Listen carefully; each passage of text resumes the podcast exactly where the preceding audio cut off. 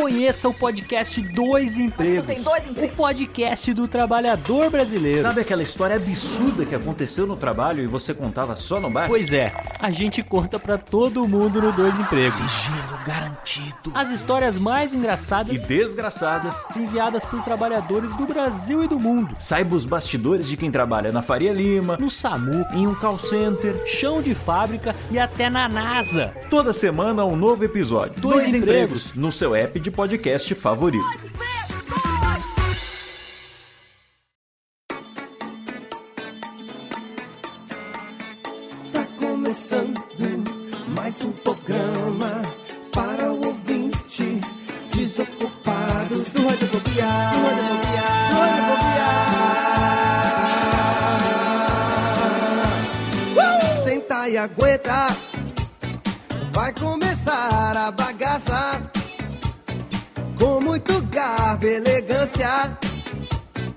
O seu radiofobia alheio tem entrevista com os maior humorista e com os pobre o artista e com melódias pra você.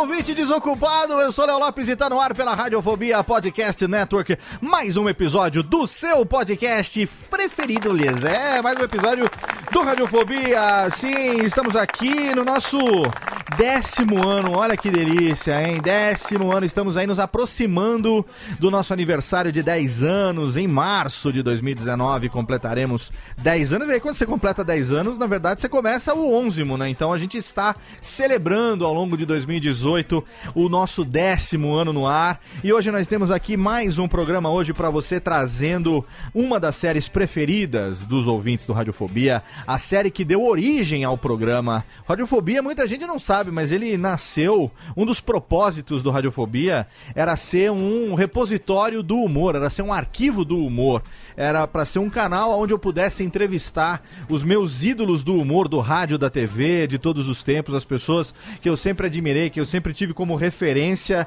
E aí, hoje, a gente acabou se transformando ao longo de 10 anos, né? O podcast ele tem vida própria, ele vai se transformando nesta bodega que você tá ouvindo aí ao longo de todos esses anos. E hoje a gente traz mais um programa da nossa série com humoristas, comediantes, exatamente. Um cara que eu adoro, um cara que Olha, é um dos maiores caráteres desse meio, um cara gente boa, ser humano da melhor qualidade. A gente tá já adiando essa gravação por conta da agenda desse cara, porque ele é ator, ele é diretor, ele é empresário, ele é palhaço, ele improvisa. Você já sabe, você sabe de quem a gente tá falando, mas antes de chamar ele aqui, eu vou chamar os meus companheiros. Hoje eu tenho aqui a presença dele, diretamente de São Bernô, a presença do pai das duas bruxinhas mais lindas do Brasil, Thiago Fujiwara, nosso japa, aliás.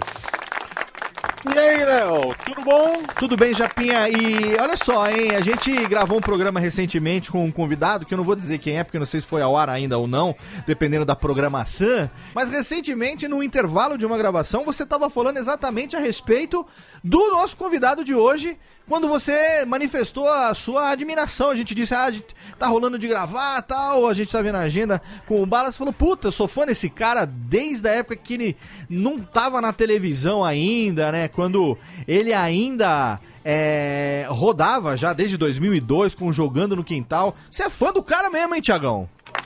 Exatamente, Léo. Foi uma feliz coincidência, né? Que eu estava conversando com o convidado e a gente estava conversando sobre essa cena aqui no, no Brasil de improviso. E aí eu falei que eu conheci o nosso convidado num evento que eu estava trabalhando, ele foi se apresentar e eu não tinha a menor ideia de quem ele era ou de do que que era essa coisa de improviso. Aham. E quando eu vi esse cara em ação, pegando mais de 50 pessoas, envolvendo, fazendo todo mundo participar, eu falei, cara, esse cara é bom. Esse cara é um monstro. Ele é bom, cara. Ele, é, aí- ele é excelente. E aí você vê quem trabalha forte, quem faz a coisa certinha, hoje ele é conhecido no Brasil inteiro, né? Ô, eu então eu fico pra... feliz de conhecer ele da época que ninguém conhecia quase, né? Exatamente. Eu tô pra fazer um curso com ele agora em 2018, não deu tempo. Mas eu já tô pra fazer um curso com ele em São Paulo. E aí, quando rodar de rolar de fazer esse curso com ele em São Paulo, que eu vou fazer, pô, quero ver se dá certo pra você fazer também, cara. Eu faço. Vamos Eu- fazer. Eu, juro por Deus que eu faço. né? Vamos fazer um curso de clown e aí nós vamos ganhar uma carteirinha, oficialmente carteirinha de palhaço que nós somos, olha aí. Pessoal, que legal, cara, poder atuar. O cara, puta, ele já foi. e- Ele, foi- é, ele participou do Doutores da Alegria, cara. É muito legal. Olha, é, vamos falar muito sobre ele hoje aqui no programa, mas antes eu tenho também a presença do pai dos gatinhos. Ele tá agora com os gatinhos em casa, o marido de Cat Adams, Pedro Palotti. Olá, Palotti. E aí, Léo? Cara, eu gosto de chocolate, já o convidado balas, né? Cadê a Técnica? Manda aí. Ai, você Desculpa, está desculpa pelo Pedro. Ai, Valeu, Pedro. falou, falou, galera, foi isso aí. Só Pedro, olha né? só, imitação agora de Bolsonaro, por favor, nesse momento. Técnica reverb para o Pedro. Ô, meu, esqueci aí, meu, tá ok? Ah, melhor, o Pedro, o Pedro Técnica, manda o Rubens e Jorge, bata as palminhas aí, por favor, porque o Pedro, quando, quando resolve ser um bom imitador, ninguém segura. E eu sei que você também acompanhou nosso convidado na época de Banzi, quando ele fazia lá o É Tudo Improviso. Você lembra disso? Cadê o Palote? Caiu o Palote? Tô aqui, tô aqui, desculpa. Você lembra do É Tudo. Improviso? Vamos Vamos improvisar. improvisar. Era muito bom, né, cara? Muito bom. Não, é muito bom, cara. Saudades eternas desse programa, cara. É, atenção, alô, alô Band, alô Band. Precisamos voltar aí, hein? Vamos chamar a Mari Armelini, vamos chamar a Cris, todo mundo de volta, Marcão e os Barbichas. Banda paraquedas. É, banda paraquedas. Esse, esse programa era totalmente fenomenal. Os convidados, quando tinha os convidados, era muito. Era legal porque às vezes o convidado não tinha nada a ver com o improviso, ele ficava meio desenchabido ali. Quando tinha um ator, né? Às vezes tinha uma, uma pessoa meio alheia à comédia, assim. É, mas Sim, ele. te- teve Adriane Galisteu como Galalau, convidada. Galalau teve lá, com certeza. Olha, vamos chamar logo o nosso convidado de hoje aqui. É com muito orgulho hoje que eu recebo um dos caras que eu mais admiro nesse meio da comédia, do improviso. Um caráter enorme. Eu tive uma honra algum tempo atrás de ajudar ele no começo da produção do seu podcast, porque ele também é podcaster. Ele tem o Balascast e é com muito orgulho que eu trago no Radiofobia finalmente a presença do meu amigo Márcio Balas. Aê! Finalmente! Olá, olá a todos! Finalmente, Eu Balas. cheguei. Porra. Eu, eu, pô, com essa apresentação, todo mundo me, me achou legal, tá? Eu tô, tô feliz da vida aqui, cara. Eu não sou tão legal assim, meu caráter não é tão bom assim. Pô, É. gente, exageramos, hein, Thiago? Nem deviam ter puxado menos saco. Viu, aco- aco- acontece nas A melhores gente famílias. edita. Acontece nas Isso. melhores famílias, assim, mas a minha não é das melhores, né? A Isso, minha- não, mas falando sério, falando sério, eu tô feliz de estar aqui porque, como você mesmo falou, eu faço questão de dizer aqui no ar, você me ajudou a botar o Balascast no ar, assim, resolver todos os meus dilemas, minhas dúvidas, esse universo do podcast que eu não sabia. Eu não tinha ideia do que era. Até hoje, quando eu vejo, eh, quando eu falo, ah, você ouve podcast, a pessoa não sabe o que é podcast, e eu, eu não tenho nenhum problema em explicar ce- centenas de vezes diariamente, porque é uma coisa que as pessoas não sabem ainda Sim. até hoje. Ah, mas é no YouTube? Não, não é no YouTube, é outra coisa tal.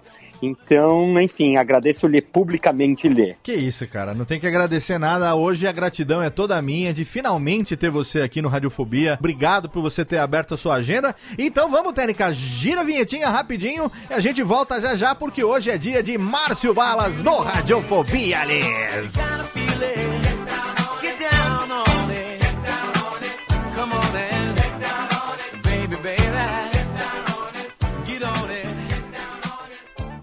Hola, bien?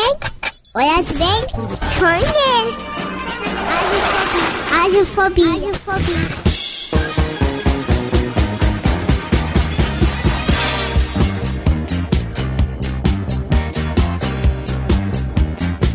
Are. Tamo de volta. Tamo de volta, sim. Olha aqui, mais um Radiofobia hoje totalmente fenomenal pra você. E um programa hoje onde nós temos a honra de receber. Eu quero mais, não quero o Rubens e Jorge muito mais palmas. Eu quero aqui sim, porque hoje não vai, vai, vai, vai, vai. Ai, ai, agora chega também, né? Vocês não estão ganhando tanto. Não, não estão ganhando pra ficar dando gritinho. Não, não- chega também. Dá, dá um tempo. Segura a periquita. Hoje é dia de Márcio Balas no Radiofobia. E vamos começar direto, porque a gente sempre pergunta, Balas. Você sabe que aqui no Radiofobia, a, a nossa primeira série, o primeiro Radiofobia, é, que foi ao ar lá no dia 1 de março de 2009, foi com o Japa, né? O meu padrinho, Marcos Aguena, é, foi quem estreou o Radiofobia. A gente teve a honra de ter ele aqui. E de lá pra cá, essa nossa série com os humoristas, os comediantes. É, é, quem trabalha com humor em geral, a gente recebe roteiristas, a gente recebe diretores e principalmente a galera que tá em cima do palco, seja na TV, no teatro, na internet. É uma das séries preferidas aqui dos nossos ouvintes. É, e a gente tá muito tempo aqui querendo gravar com você. Uma pergunta que a gente sempre faz aqui para os nossos ouvintes que tem o pé na comédia é, primeiro que você se apresente, quem é você, de onde você veio, onde você nasceu. Eu sei que você é de São Paulo, mas enfim, conta um pouco a sua história. Eu sempre pensei aqui, um- uma, uma aspas na própria apresentação, é, eu sempre pensei que você fosse estrangeiro. Porque eu sempre notei um certo sotaquezinho, um certo acento na sua fala. E eu queria depois que você contasse um pouco se tem alguma coisa a ver ou não, se é alguma coisa de família, ou se é do período que você morou, talvez na França, não sei. Mas eu sempre notei um sotaquezinho, uma coisinha assim. Eu não sabia se você era argentino, se você era da onde que era. Enfim, eu queria que você se apresentasse para o nosso público que eventualmente é retardado, chegou de Marte ontem e não te conhece. É, quem é você, seu nome, onde você nasceu. E se quando você era pequenino, pequeno infante, pequeno Balas, quando o Balas ainda era uma pastilhazinha pequenininha, era aquele chicletinho aí dali pequenininho, se você já era de- assim, é, extrovertido, engraçaralhão e tal, ou se não, se você era uma criança tímida e só depois com o tempo que você desabrochou para essa extroversão que você tem.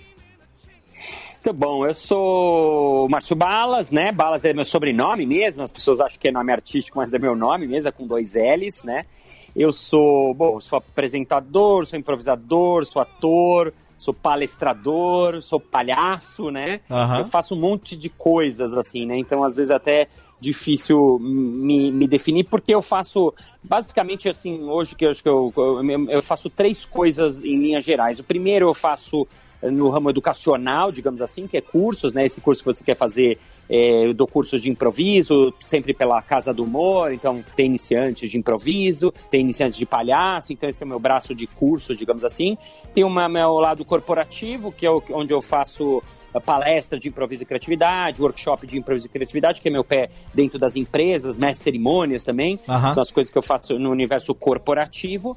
E tem a minha parte que é mais artística, artística pura, digamos assim, que é, uh, são meus espetáculos. Atualmente eu faço a noite de improviso às quartas-feiras no Comedians e tô com um solo que é novo, que é uma novidade que eu eh, estrei no, no Teatro Eva tô aqui em São Paulo às sextas-feiras, que é um solo de improviso, onde eu conto algumas das histórias da minha vida, improviso e pela primeira vez tem esse desafio de fazer sozinho um espetáculo de improviso, que é uma novidade pra mim. Eu sempre improvisei né, em turma, jogando no quintal nós éramos em 10, os barbichas, improvável fazermos em 5, quando a gente improvisa em 5, e de repente eu tô no palco sozinho, então é um desafio novo que eu adorando fazer, que é a novidade. Então são as coisas que eu faço, assim, resumindo a, a minha vida em, em alguns segundos, né? E, bom, respondendo a você, sou brasileiro, morei três anos na França quando eu tinha é, 27 anos que eu larguei tudo para tentar ser palhaço, né? Porque até os, os 27 eu era o dono de uma papelaria, né? Que era do meu pai, aqui no Porra, de São Paulo. e eu- sério mesmo, e eu não- cara? é, eu não fazia nada artístico. Que bairro de 27 São Paulo que era- você que nasceu? Que bairro de São eu, Paulo? Eu, eu, era na, eu nasci é, em Higienópolis, que é o bairro judaico, né? Meus pais Sim. são ju- judeus egípcios, né, que chegaram aqui no Brasil na década de 50, refugiados do Egito, né, Olha um que pouco... foda. Aí que vem o sobrenome Balas? É, na verdade meu sobrenome é Balas, ele é um sobrenome Balas. árabe. É. Cara, que legal. Mas virou. É. Então, meus pais chegaram aqui na década de 50, fugidos do Egito, né? Porque até a década de 50, os judeus, os árabes, cristãos, muçulmanos, todo mundo vivia bem lá no Egito, até que um cara veio e, e enfim, vis- e começou a dificultar pra galera. Então, meus pais tiveram que fugir de lá e chegaram aqui no Brasil, uma mão na frente e outra atrás, e tiveram que se virar aqui. Então, meu pai, depois de uns anos, conseguiu né, um pequeno negocinho dele, que era a papelaria dele. E quando eu tinha 17 anos, meu pai faleceu, assim, meio súbito, assim, e eu Caraca. tive que virar o dono da papelaria, assim. Então, a história de, de, de comerciante começa aí dos 17 aos 27. E quando eu tinha 27 anos, eu falei, puxa, eu quero tentar ser palhaço mesmo. Bateu, assim, a, o meu lado artístico, assim, aflorou. E eu larguei tudo, né? Eu até, mas porque até então eu era uma pessoa normal, né? Eu brinco que era uma pessoa normal, tinha horário normal, uma rotina normal. Eu era inteiro normal, até que eu resolvi tentar ser palhaço profissional. Aí que eu larguei tudo, fui pra fora estudar, pra Aham. fazer escola. E aí, quando eu voltei depois de três anos, aí que eu comecei a trabalhar nos Doutores da Alegria, e aí comecei a carreira de, de palhaço profissional. O, você, você é formado é, é, em marketing pela SPM e também em psicodrama pela PUC. Exatamente. Isso foi tava no- antes de você ir pra França ou você acabou fazendo essa faculdade depois que você voltou? A, a SPM eu entrei quando eu tinha 17, 18, na idade da faculdade, aí terminei. E quando eu fui estudar para ser palhaço, fiz teatro na França e tal. Quando eu voltei ao Brasil, ficou fiquei com vontade de estudar um pouco mais alguma coisa. E o psicodrama tem a ver uma mistura né, do teatro, com Sim. psicologia, com educação. Aham. E como eu sempre gostei muito de dar aula, eu acabei fazendo essa formação em psicodrama que foi bem legal também. Mas a sua formação original, então, é em marketing pela ESPM. Exatamente. Mas, Sou mas, formado ainda, mas quando você era moleque, você, então, você tem essa história da família, os pais egípcios que vieram no Brasil. Infelizmente você perdeu o seu pai ainda jovem, mas é, antes dos 17 anos, como, como que você era assim? Porque a gente conhece o Márcio Balas que a gente vê na TV, que a gente vê no teatro, Claro. que a gente vê no YouTube, que é um cara Sim. extremamente extrovertido, um cara de, de pensamento rápido, de improviso. Obviamente que a gente vai falar sobre isso, que foi todo um estudo, um desenvolvimento, que não é uma coisa. Muita gente tem como talento, mas é, o que muita gente chama de talento, na verdade, é fruto de anos e anos de trabalho, de estudo, de prática, de treino, né? É, Sim, quando sim. você era moleque, como é que você era? Você era mais o tipo introvertido? é, ou você sempre foi meio brincalhão? Você brincava, gostava de, sei lá, de, de imitar, de teatro, de microfone? Como é que era? O pequenino E- Balas. Um pequeno Márcio, Marcinho lá. Eu era uma mistura disso, assim, eu não era muito extrovertido, muito pelo contrário, eu era muito introvertido até hoje, eu sou bem tímido, as pessoas eh, falam, não, mas você é até hoje, e quando eu era pequeno, mais ainda. Sei. Só que eu sempre gostei de sentar no fundo da classe, de fazer umas piadinhas, de... de... Então eu, eu tinha uma, era uma mistura de um pouco engraçado, assim, mas muito tímido, assim, excessivamente tímido, eu diria. Entendi. Então, enfim, então não é uma coisa que eu já era, já fazia palco, tá? E que quando eu tinha 12 anos, eu fiz um- um- uma, uma aula de teatro. Isso me pegou muito forte na época, assim, eu Ah, achei aquilo tá. incrível. E o, o bichinho do teatro já me mordeu assim de pequeno, assim. Mas eu fiz com 12, com 13, com 14, 15, um pouquinho. E depois entrei na faculdade e parou tudo. Aí entrei na, na, na papelaria, aí trabalhava de dia, estudava Você não pensava noite, em ser tinha- ator naquela época? Não, não era uma coisa Não. que passava na tua cabeça? Ah, eu gostei de teatro, sei lá, eu vou seguir, vou fazer escola de teatro, arte dramática e tal. Não, de jeito nenhum. Tanto que até os, os 24, eu nunca mais tive nenhum contato com o teatro. Aí aos 24, é, eu vi um anúncio de um curso de clown. Um cara que estava voltando da França e estava fazendo um curso desse curtinho, que nem esses cursos que eu dou hoje na, na Aham. Casa do Humor. Bem assim, introdução, não era nada. E eu falei, ah, deixa eu ver Curso livre, né? lá. Nada profissionalizante, assim. Curso livre. né? Não, nada, nada. Eram dois fins de semana, era bem curtinho, assim. Aí fui lá fazer. E aí, quando eu fiz, eu falei, nossa, eu fiquei assim, muito maravilhado. E aí de novo, essa coisa voltou assim, uau, esse negócio é legal. E aí eu comecei a fazer os cursos, quando vi um curso de clown aqui, não tinha muitos na época, né?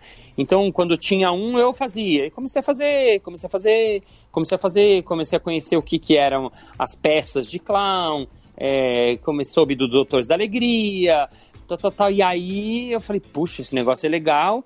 E durante três anos eu fiquei fazendo todos os cursos que apareciam. Eu era um aluno é, animado, entusiasmado. E aí, depois de três anos fazendo um pouco as duas coisas, digamos assim, paralelamente, eu cheguei pro meu irmão um dia, pra minha mãe, e falei, puxa, eu quero sair da papelaria, que eu quero ser palhaço profissional. Entendi. O que, que você ia perguntar, Thiago, que eu te interrompi? Não, eu ia perguntar exatamente por que palhaço? Porque geralmente a pessoa ela tem alguma coisa assim de, de querer ser ator, de querer ser algo mais sério, de fazer um Shakespeare e ir para uma novela, né? Você, você sentiu? Um- Uma necessidade.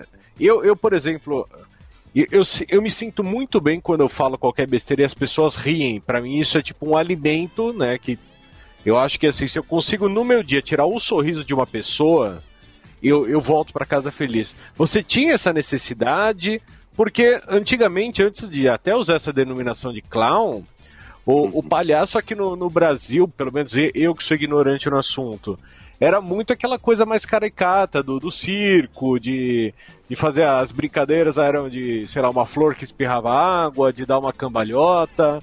Qual que foi a ideia do palhaço? Por que, que o palhaço te, te atraiu? Legal. Você falou que é interessante até para esclarecer assim, por que, que algumas pessoas chamaram de clown ah, quando começaram a traba- trabalhar essa linguagem? Aqui que assim, o palhaço, que nem você falou, ele, o palhaço do circo, né, que é esse que era o mais conhecido, ainda acho que é o mais conhecido, que é esse que eh, trabalha no picadeiro, que vinha de tradição de família e tal.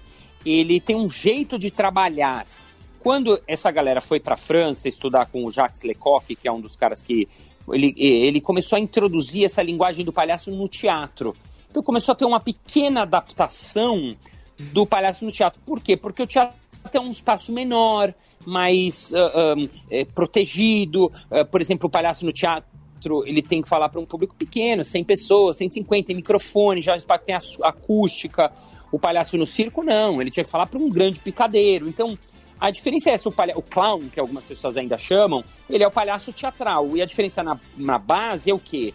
É que o palhaço do circo, tudo que ele faz tem que ser grande e exagerado, porque o cara da fileira eh, Y, Z, tem que ver ele. O cara lá em cima, né? Um circo tem mil pessoas num circo pequeno. Então o cara, o palhaço, ele tem que falar alto, ele tem que exagerar nos gestos. Aham. Então se ele chora, ele, ele sai aqueles jatos de água. se ele, né, se ele tá triste, levanta o, colorinho, o colarinho. Se ele peida, sai aquela bufa de fumaça. Tudo é exagerado, né? Já o palhaço, quando foi pro teatro, ele podia fazer a coisa mais singela, me- menor, já era mais olho no olho, ele podia fazer um pequeno gesto, podia levantar a mão, o dedinho, todo mundo já via isso. Então, essa adaptação do palhaço do circo pro teatro, quando eles voltaram aqui ao Brasil, eles começaram a chamar de clown. Hoje em dia, até eh, todo mundo chama de palhaço no fim das contas, porque as pessoas achavam que era meio frescura, tipo, pô, porque é um nome estrangeiro. Mas é apenas uma, uma questão de nomenclatura no fundo, é a mesma coisa, mas cada um tem algum, algumas particularidades, digamos assim, né? E agora, no meu caso, eu conheci essa linguagem do clown, como a gente está chamando aqui, ou do palhaço teatral, ah, através desses pro- professores, e eu me identifiquei muito porque eu já gostava do teatro, eu gosto muito do humor, sempre gostei, desde a da, da época da escola, isso sim, eu gostava de fazer as pessoas rirem, quando eu soltava uma piadinha, um comentário que as pessoas riam, assim, eu, eu ganhava o meu dia, assim, era uma felicidade muito grande, uma alegria muito grande. Então, quando eu conheci isso e comecei a entender que eu podia fazer isso, que era legal, que era bacana, que era profundo, eu comecei a me encantar por isso e aí eu quis eh, fazer isso a vida inteira, né? Ô, ô, Balas, é, você tava falando que aos 27 anos você resolveu largar tudo e ir pra Paris pra fazer o curso lá. É isso? Exato. Qual, que- Exato, qual perfeito, que foi 27. que aconteceu? Qual foi a circunstância? Porque assim, eu, eu imagino, eu, eu tenho 44 anos, sou um pouquinho mais novo só que você, um ano e meio. É, e, e- e- a gente sabe da vida que a gente leva, a gente sabe o quanto que é difícil, às vezes, para você alcançar determinadas coisas, as dificuldades que uma pessoa passa, só ela é, pode medir. Quer dizer, você não consegue medir o seu sofrimento, o seu sacrifício com a régua do outro, né? É, eu já tive uma carreira, enfim, eu mudei de carreira três vezes ao longo da vida e nos meus 27 anos eu me lembro o, o- o ponto que eu tinha chegado, é, o que, que eu tinha conseguido conquistar naquele momento. É, imagino você para falar assim: não, pera um pouco, vou para Paris. vou- O que, que aconteceu? Qual foi a motivação? É, teve um, algum, algum fato, alguma coisa? Enfim, eu queria entender um pouco dessa, dessa mudança do, do herdeiro da banca é, formado em marketing que de repente resolve cair de cabeça ou tirar, sei lá, você imaginou que seria um ano sabático, você não sabia se aquilo talvez virasse ou não uma carreira depois e tal. Co- Como é que foi? Como é que a tua cabeça, a tua motivação?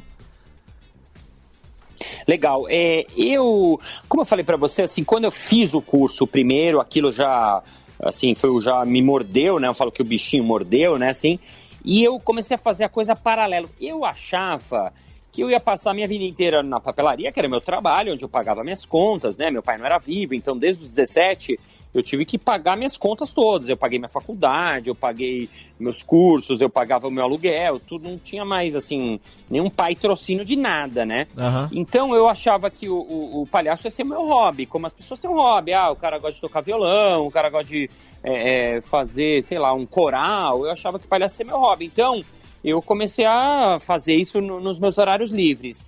Mas uma hora isso começou a ficar é, um pouco mais forte. Eu entrei num grupo de comédia é, que chamava Tela Viva, então a gente começou a apresentar, começou a vender umas, umas coisinhas e tal. E o, o fato que marcou a minha mudança foi que num dia o meu irmão recebeu uma proposta. Eu era sócio do meu irmão na papelaria, nós dois éramos ah, sócios na papelaria que era do meu pai. Certo. E um dia meu, meu irmão recebeu uma proposta de trabalho. E meu irmão falou assim: Puxa, eu tenho uma boa no- notícia pra você. Eu recebi uma proposta de trabalho, então eu vou te doar a minha parte, eu vou te dar ah, ah, a papelaria inteira, você vai ficar em- com ela inteira, você vai ganhar o dobro, ela vai ser só sua. E eu vou trabalhar lá com meu amigo é, e vai ser bom pra todo mundo. Nisso, como eu, eu tinha meu irmão de sócio e tal, e eu tinha umas molezas do tipo, ah, vai ter um espetáculo num dia à tarde, eu dava uma faltada, vai ter um curso que era incrível, numa sexta tarde eu saía mais cedo, então eu tinha umas certas ah, molezas que ele me dava e tal. Quando ele falou isso, eu falei, nossa, se eu ficar aqui eu vou estar... Eu senti, assim, uma sensação de, assim, estou preso pra sempre, né? Entendi. E aí eu fiz o inverso, a proposta inversa para ele. Eu falei, vamos fazer o inverso. Eu te dou a papelaria de presente, a minha parte, e eu vou sair porque eu quero realmente tentar ser palhaço profissional. E Que aí no legal. começo ele falou, não, não, irmão mais velho, de jeito nenhum, imagina, você pode fazer os dois e tal, tal, tal. Minha mãe na época também ficou desesperada, minha mãe era viva na época, não.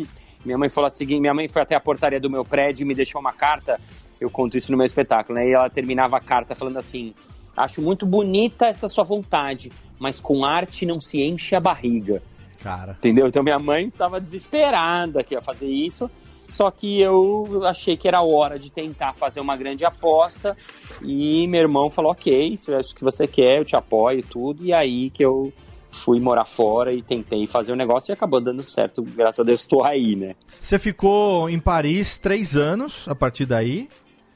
Isso. E aí você estudou nessa escola internacional de teatro, essa Ja- Jacques Lecoq, é isso?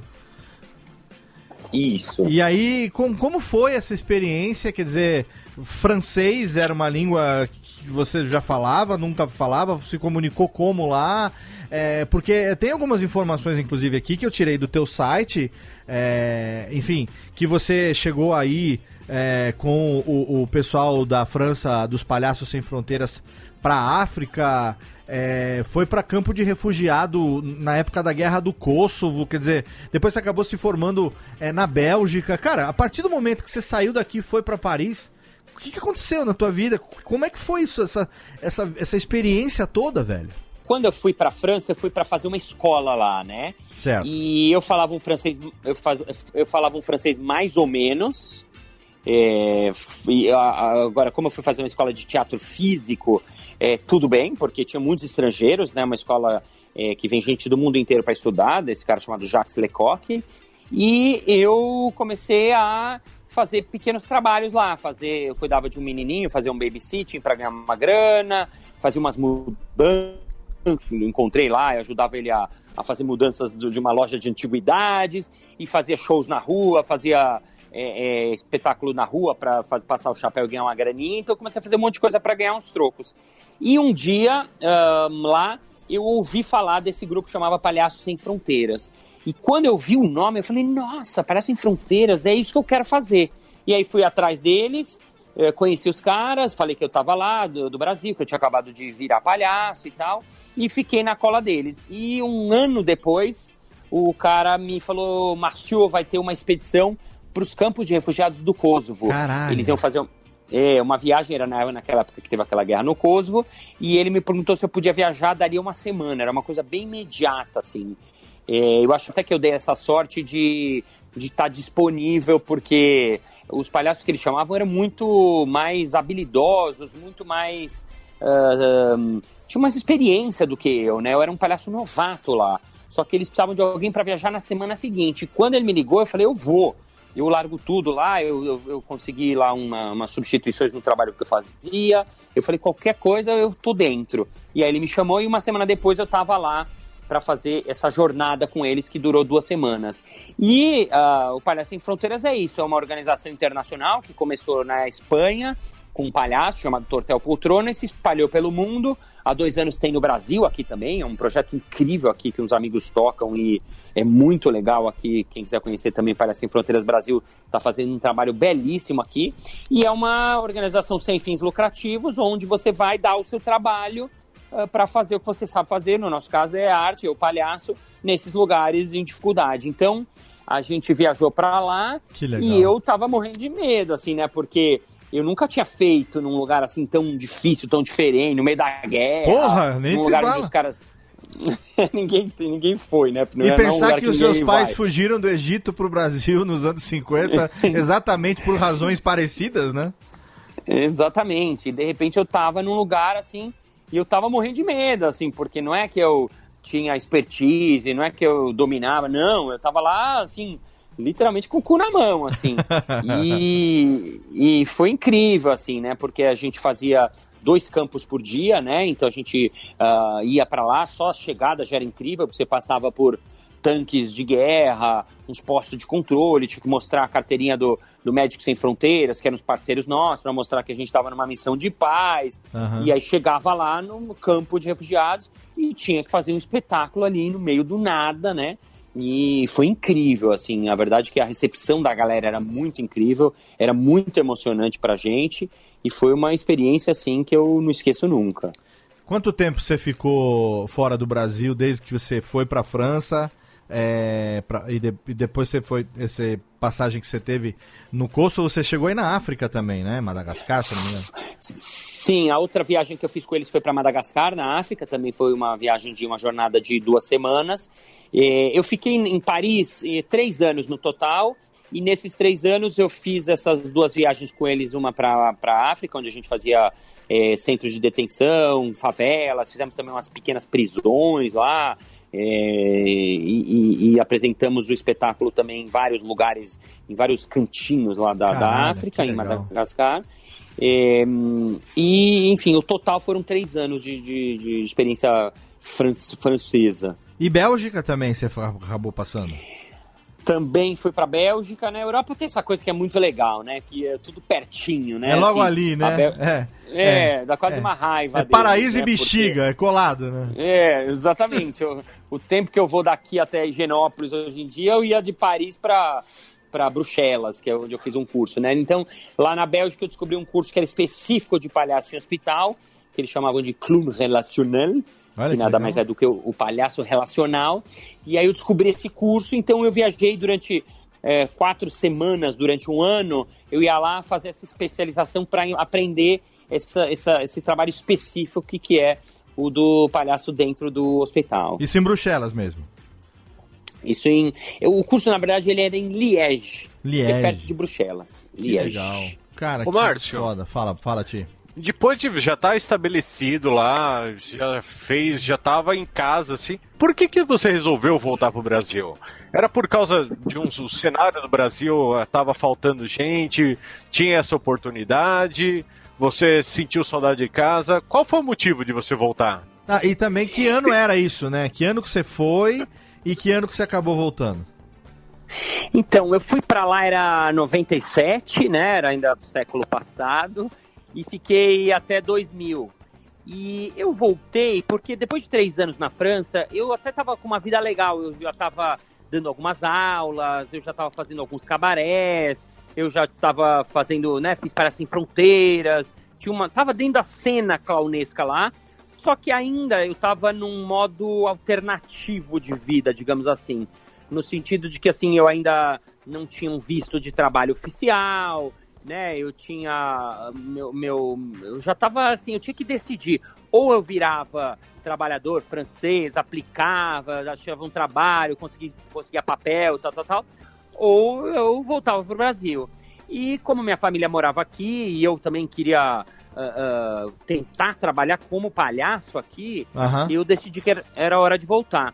Quando eu cheguei aqui, a cena uh, clownesca era muito pequena. Certo. Muito mesmo, até hoje é, né? Então imagina, há 20 anos atrás tinha pouquíssima coisa, né? E, e a verdade, assim, meu grande. Um dos meus sonhos, o sonho da minha vida, quando eu descobri que existia esse projeto, era trabalhar nos Doutores da Alegria, como palhaço em hospital. Legal. E, e por sorte, quando eu cheguei aqui, estava tendo um teste para trabalhar nos doutores. E aí tinha uma seleção, eram 200 palhaços para duas vagas e tal. E aí eu acabei passando e comecei a trabalhar como palhaço dentro do hospital. Caralho, 200 pra duas vagas?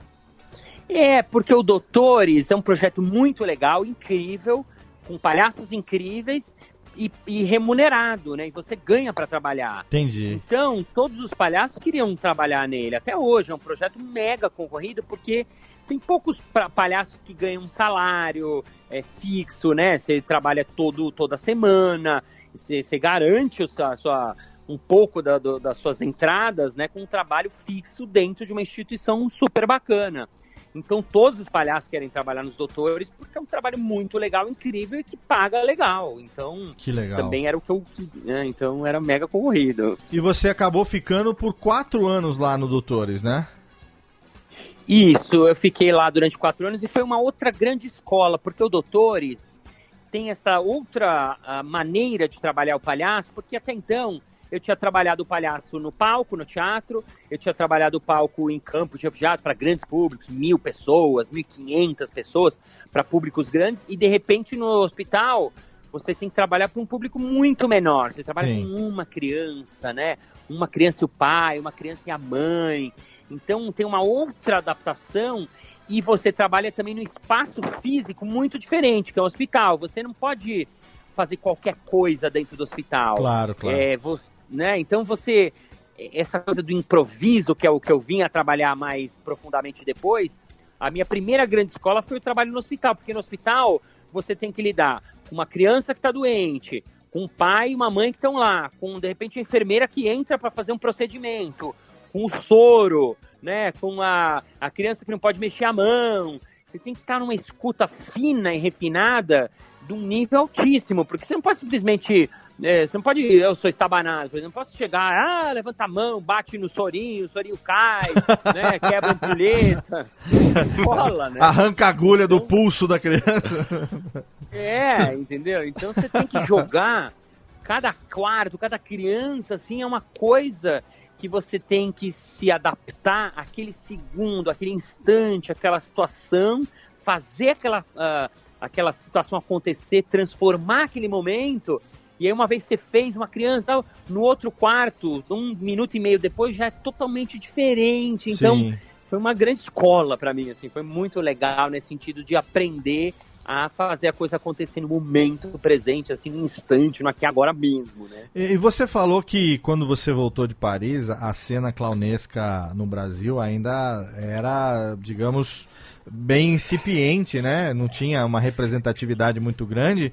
Se a cena clownesca não tinha, a, a questão do espetáculo de improviso, menos ainda, né? É, que era Então. algo que a gente não tinha uma referência aqui no Brasil. A gente sempre teve comédia de personagem, comédia de esquete. é, antes do stand-up que veio se popularizar depois. Claro, sem contar os pioneiros que a gente fala, que acabavam fazendo algo que pode ser chamado de stand-up, como Zé Vasconcelos, Chico Anísio, é, enfim, outros ah, ah, ícones aí do humor, né?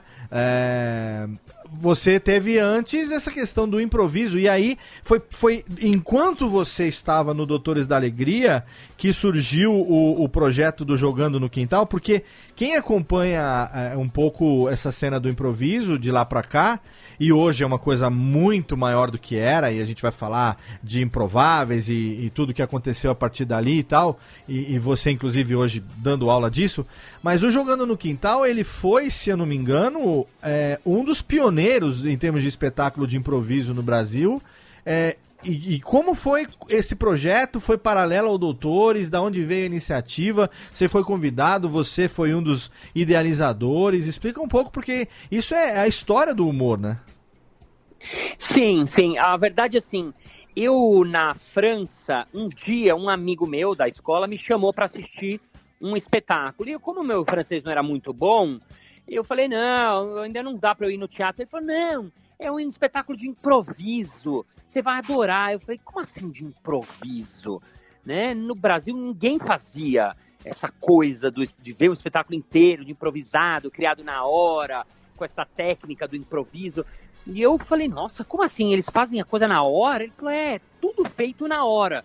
E eu falei, uau, deixa eu ver esse negócio. Eu fui ver e eu fiquei maravilhado, assim, foi um, um susto pra mim. Aham. Porque o público dava os títulos, escrevia num papelzinho, e os dois times tinham que fazer uma cena a partir daquilo. Não tinha nada combinado, nada ensaiado, era tudo improvisado mesmo. E eu fiquei com aquilo na cabeça e falei, nossa, isso é demais, isso é demais. Corta pra ah, alguns anos depois, quando eu voltei ao Brasil, um dia o César Gouveia, que era o palhaço Cesar Parker, né, que é, eu acho que foi o, o, o Thiago que estava contando que viu a gente na rua, né? O, o palhaço Cesar, Parker era o meu parceiro, eu era o palhaço João Grandão e a gente era dupla de palhaços no Hospital do Câncer o- o. César Gouveia, que é o teu sócio hoje na escola? Não, não, ele foi meu sócio no Jogando no Quintal. Ah, no jogando, tá, tá. É, nós somos co-criadores do Jogando no Quintal. Tá, porque legal. nós éramos muito- uma dupla de palhaços no hospital, éramos muito amigos, e ele um dia me convidou pra fazer algo no quintal da casa dele. Ele tinha um quintalzinho na rua Cotoxó, aqui na Pompeia, em São Paulo. Aham. E ele, queria, e ele queria fazer alguma coisa alternativa no quintal da casa dele. Um quintal bem pequeno, era um quintal apertadinho, assim. E ele falou, puxa, vamos fazer uma coisa junto aqui? Vamos, vamos. E a gente começou a ter ideias. Ah, a gente podia fazer eh, personagens, a pessoa vai entrando na casa e tem um personagem que tá na cozinha, e um personagem que tá na sala, e um personagem que fica aqui nesse quintal. E a gente começou a ter ideia. E um dia, ele falou, poxa, Balas, lá na França, você não viu nada inspirador, alguma coisa que não tem aqui no Brasil? Eu falei, vi. Eu vi um show de improviso. Ele falou, como assim de improviso? Eu falei, é, os atores criavam na hora o espetáculo inteiro. Ele falou, como? Eu falei, é assim, eles escreviam os títulos e os atores criavam na hora. Ele falou, na hora? Eu falei, é. Uau, isso é incrível. Isso não comecei a existia no Brasil ainda. Ninguém fazia não, isso. não, ninguém fazia isso. É assim, claro que pode ser que algum dia alguém des- descubra que no interior do, do, do, do, da- do- do Amapá alguém fez. Ah, não, coisa, é que nem assim. podcast agora. A gente começou em 2004 a mídia, mas nego disse que já faz desde 2000. Então, é, sempre tem um que veio e fala, eu inventei a roda, né? É, então, mas assim, é, é, não tinha, a verdade é que não tinha, assim, não tinha... Não era um popularizado, não se tinha Não. esse nome é, como hoje se tem, que você fala espetáculo de improviso, e você usa é, você, os meninos do Barbixas, as meninas da. Como é que é o nome das meninas? Elas tinham um nome artístico. As da- Olívias. As Olívias e tal. É, você usa isso como referência, nego fala, ah, eu sei o que é improviso. Isso lá, nós estamos falando de 2002. Isso. Ninguém tinha a menor ideia. Você falava improviso, nem que eu achava que era, sei lá, um programa ao vivo no rádio que o cara tava improvisando, fazendo alguma coisa, né? Exatamente.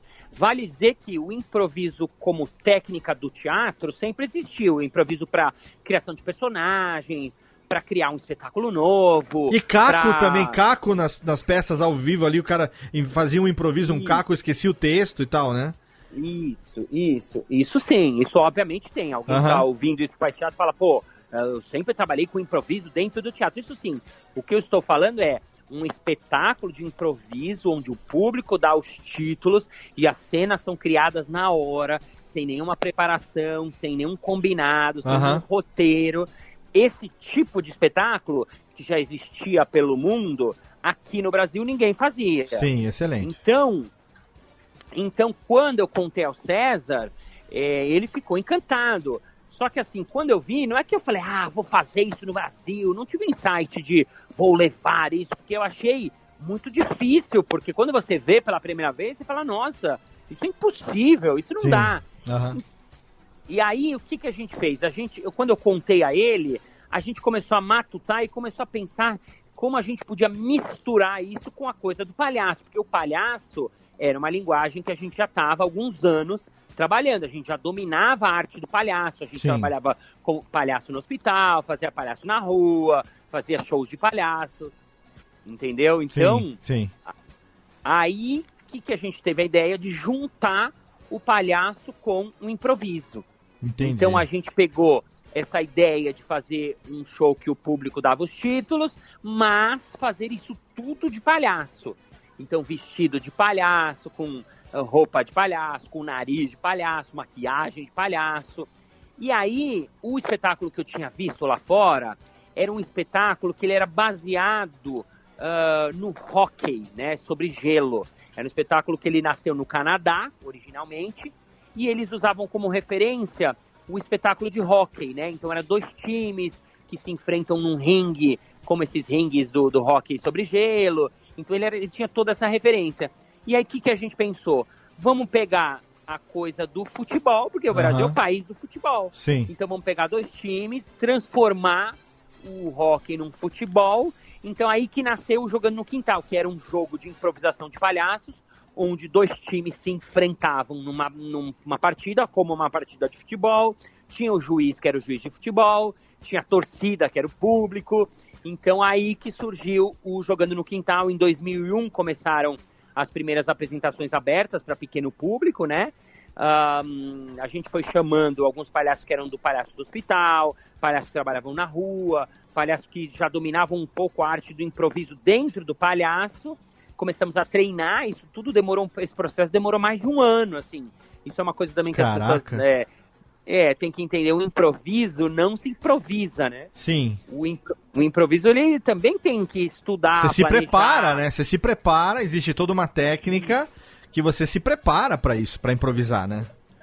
É, é, é um improviso, é, é um, é uma, uma. é como o Léo falou, um conjunto de regras, não é uma bagunça que nem muita gente Eu acha. acho que né? uma boa, uma boa, uma boa metáfora, talvez, se eu tiver errado, o Bala, você me corrija, é que na verdade é uma receita. Né, que você vai mudar os ingredientes de acordo com o espetáculo, mas você tem uma receita ali a seguir, como num bolo. Se você não seguir aquela receita, desanda, né?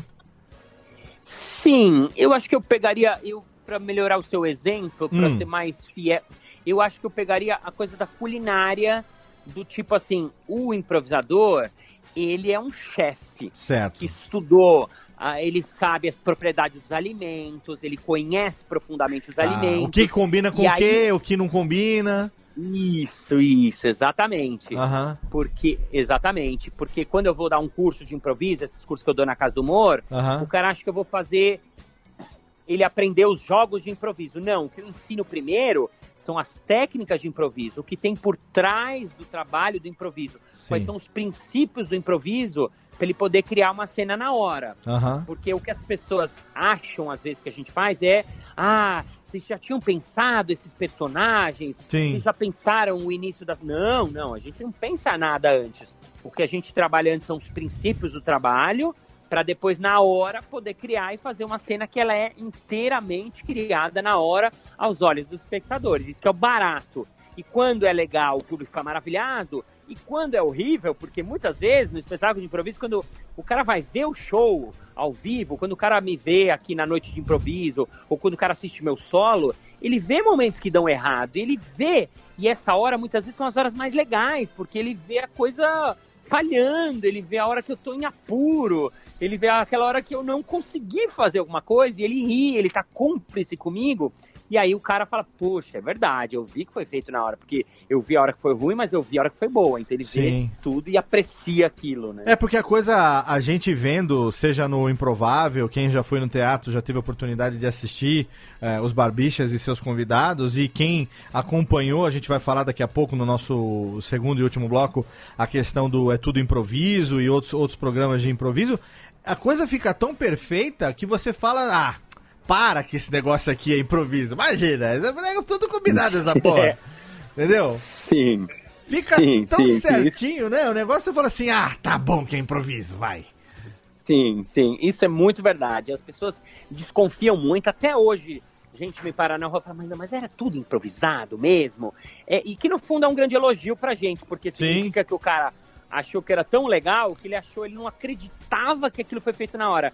Inclusive, por que que acontece? Só pra, já que a gente tá falando de história, né? O Jogando surgiu em 2002, nesse quintalzinho da casa do César, Aham. totalmente despretensioso, a gente não tinha ideia que ia virar um fenômeno, assim, era, era um quintalzinho para 30 pessoas, é, dentro da casa dele, o público para entrar passava pela cozinha, pela sala, chegava num quintalzinho, né, assim, não era uma coisa que a gente pensou como um grande business, não.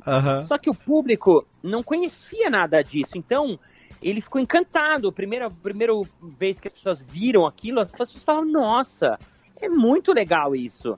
E aí a gente viu que o público pirou e a gente falou, vamos fazer isso direto. E a gente começou a fazer mensal. E no começo era tudo caseiro, a gente vendia os ingressos, a gente fazia né, a recepção do público, era tudo, tudo nós. Só que foi é, lotando desde o começo, cabiam poucas pessoas, né? O elenco era de 10 e, e o, o cabiam 30, quer dizer, era só três, cada um conseguir três já lotava, né? Sim. E, e aí a gente, na sequência, foi para um quintal maior para 100 pessoas, ah, lotava, sempre lotava, jogando foi um fenômeno que sempre lotou e no boca a boca, não tinha internet, não tinha nada, então era- era muito das pessoas saberem de ouvir falar. Depois a gente foi para um espaço maior para 400 pessoas, depois para 700 pessoas. Aí começou a ficar conhecido aqui em São Paulo. Aí na sequência, os Barbichas, que era um grupo de comédia, me procuraram para dar aula para eles, porque eles queriam é, é, saber o que, que era essa coisa de improviso. Eu fui professor deles, acabei ficando amigo deles, acabei entrando no espetáculo deles junto e eles começaram a fazer, a colocar algumas das cenas na internet, quando o YouTube começou a estourar. E aí, né, isso seis anos depois do jogando, mais ou menos, né? Aham. E aí o, o grande público começou a conhecer pela internet, por, pelo improvável, né? É, e aí a televisão soube, aí foi pra Band, aí que virou um fenômeno brasileiro, porque até então era uma coisa bem pequenininha, né? Que nem o, o- acho que o Thiago, que conheceu a gente no- na, na Vila Paulista, assim, era muito um fenômenozinho do- de um cantinho de cidade, que nem é São Paulo, que acontece milhares de coisas, e no meio dessa tinha um grupo de palhaços doidos que estavam fazendo uma coisa muito louca, né? Cara, que excelente, velho. Fenomenal entender a história, né, disso, desse negócio que hoje é tão popular no Brasil, uma coisa que é tão, é, não, não digo comum, mas uma coisa que já não tem mais a, a dificuldade. Quem quiser hoje é, assistir um espetáculo de improviso, é, com certeza, principalmente em grandes capitais, vai conseguir, é, onde a cena do humor é bastante ativa, vai conseguir assistir um espetáculo. E também tem aí, a gente vai falar sobre isso daqui a pouquinho, os canais do YouTube, Improvável tá aí, é um fenômeno no YouTube também, assim como é no teatro. E saber que tem a mão de Márcio Balas na origem disso, puta, é muito foda, né? né meus amigos Pedro Palotti e Thiago Fujiwara, Alice? Exatamente, Léo. Fenomenal, fenomenal. E, é Sim. impressionante o cara fazer sucesso numa época que a internet estava começando, né? E ó, segura aí, segura aí que nós vamos começar daí no próximo bloco. Técnica, faz o seguinte pra mim agora, roda a vinhetinha, roda a vinhetinha rapidamente. Vamos pro nosso bloco de recadalhos aqui, a gente dá uma pausa. Enquanto isso a gente sai, faz um xixizinho, aquela coisa, aquele sambar e love. E já já a gente volta pro nosso bloco derradeiro, porque ainda tem muito mais Márcio Balas hoje aqui no Radiofobia, Les.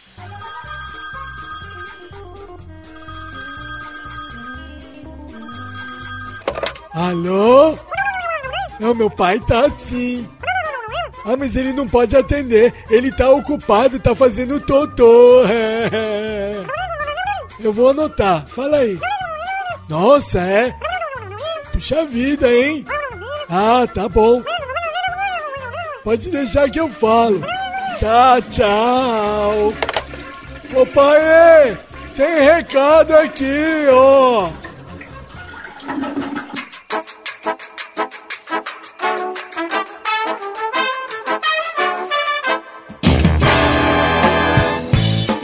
Rapidamente para a sessão de recadalhos desse Radiofobia hoje, totalmente fenomenal, com o homem do improviso Márcio Balas. Um programa que foi gravado lá no finalzinho de 2018 e que a gente guardou aqui na manga para a gente publicar nesse comecinho de ano, no comecinho de 2019 para começar em altíssimo astral. Afinal de contas, o Balas realmente é um cara com um astral lá em cima. Eu tenho certeza que você tá curtindo demais ouvir o programa de hoje, assim como a gente curtiu gravar com o Balas. Então se liga, porque daqui a pouco tem ainda mais da metade do nosso papo com ele, que é o pioneiro do improviso no Brasil. Mas antes de voltar pro programa, eu tenho aqui alguns recados. O primeiro deles é do nosso parceiro de hospedagem HostGator. Sim, se você tem uma ideia, se você tem um projeto para internet, com certeza a sua ideia e o seu projeto merecem um site e esse site precisa estar hospedado em HostGator, que é um dos melhores serviços de hospedagem do mundo, parceiro do Radiofobia desde 2010.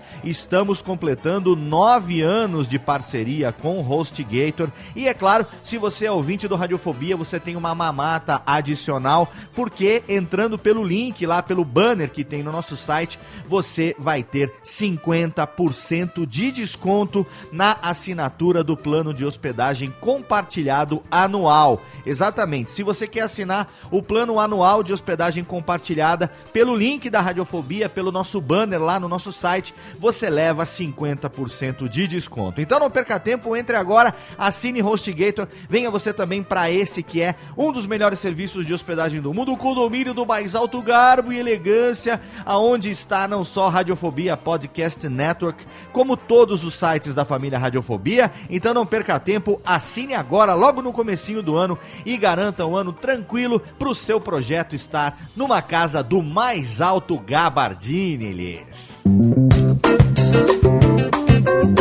Lembrando também que se você é ouvinte dos podcasts da Radiofobia Podcast Network, inclusive dos mais novos, os recém-chegados na casa, finalzinho de 2018, reservou pra gente duas novas aquisições de peso para a Radiofobia Podcast Network, o Backhand na Paralela, um programa sobre tênis apresentado pelo meu amigo Jeff Paiva e também pela Ariane Ferreira e também o Jacaré Bancast, o podcast do Jacaré Banguela, um programa que chegou aí no formato totalmente diferente. O Rodrigo grava lá ao vivo pela live do Instagram, com a participação ali dos fãs dele, participação dos seguidores dele, comentando áudios do WhatsApp, um formato muito bacana, o Jacaré Bancast.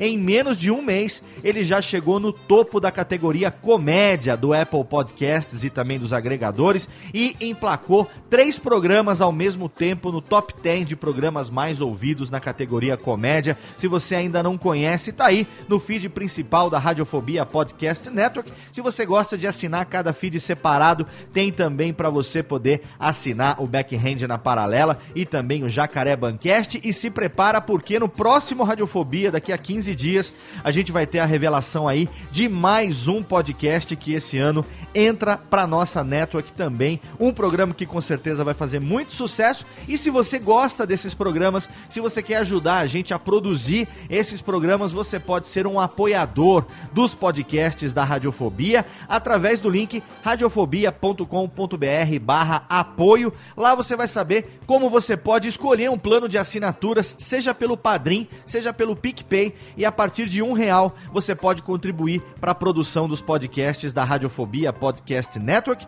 Estão ali algumas categorias. A partir de cinco reais por mês, você entra na categoria Ouvinte Radiofobia, que é a categoria daqueles que apoiam a produção deste programa que você está ouvindo neste momento, como fazem Pedro Maik, Marcos Colucci, Mário Okuhara, Rafael Baptistela Luiz e Pedro Henrique Rodrigues Mendes, são apoiadores na categoria Ouvinte Radiofobia. Eles têm o nome no post e também tem o agradecimento público aqui como recompensa individual desse nosso plano de assinatura. Se você quiser, você pode contribuir na categoria Ouvinte Radiofobia Classics a partir de 10 reais por mês e a partir de 15 reais por mês você contribui na categoria Ouvinte Alotênica e como recompensa individual você recebe um convite para participar dos nossos grupos exclusivos do Alotênica, tanto no Facebook como no Telegram. Então você, além de assinar, de contribuir para a produção do Alotênica, você também faz parte desse grupo no dia a dia, diretamente comigo, eu ali diariamente batendo papo com você, tirando suas dúvidas exclusivamente ali. E você também, é claro, tem contato com outros produtores. Então é muito legal se você quer contribuir. Além de tudo, você recebe as suas recompensas individuais para poder participar, para você ser aí um padrinho, um patrono, um seja lá o nome que for, um Godfather, um apoiador. Entre agora em radiofobia.com.br barra apoio, escolha o seu plano de assinaturas e venha ajudar a gente a ser feliz. E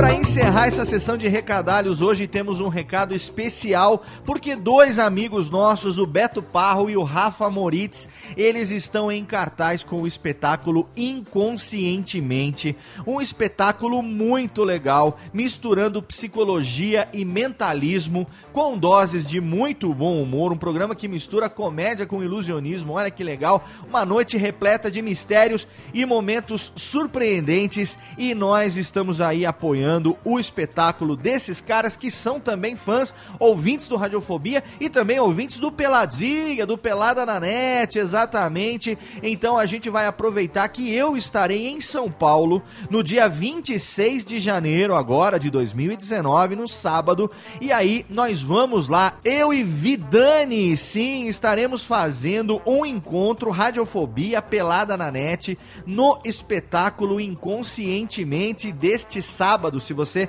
tá fazendo o download desse programa na semana de lançamento, sábado, dia 26 de janeiro de 2019. Mas como se não bastasse aqui o meu recado, tem o um recado diretamente do Beto e do Rafa, que mandaram esse spotzinho lá pro Peladinho, eu pedi pro Vitor mandar para mim e agora você ouve deles aqui o convite para assistir esse espetáculo fenomenal.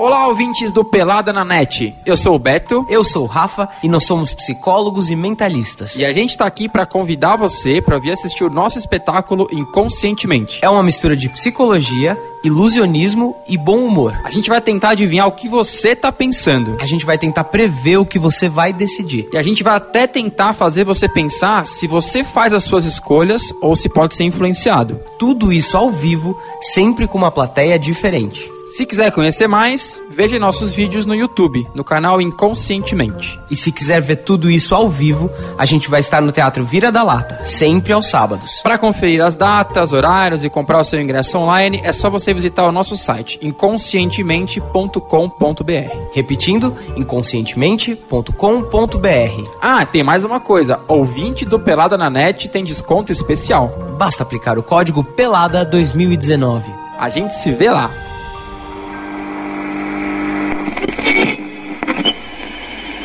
Se você quiser participar, você pode comprar o seu ingresso. Tem link no post para você saber como você pode comprar o ingresso através do site inconscientemente.com.br. Aí você vai usar o cupom PELADA 2019 e vai comprar o ingresso com 20 reais de desconto. E aí a gente vai se encontrar lá no dia 26 de janeiro. Vamos assistir juntos a esse espetáculo e, é claro, depois a gente vai sair para poder comer os acepipes, tomar os biridites e bater aquele papo delicinha. Então é isso, se você quiser participar com a gente, entra lá no post, tem o um link pro evento no Facebook. Você pode garantir a sua presença ali, tem todas as informações para você também poder comprar esse ingresso. Vem participar desse espetáculo comigo, com o Vitor, com os ouvintes do Radiofobia, com os ouvintes do Pelada na Net. E aí depois a gente vai sair para um happy hour, happy hour do, da calada da noite, né? Porque ali já no comecinho da madruga, mas a gente vai fazer um encontro bacana ali, sentar para bater um papo.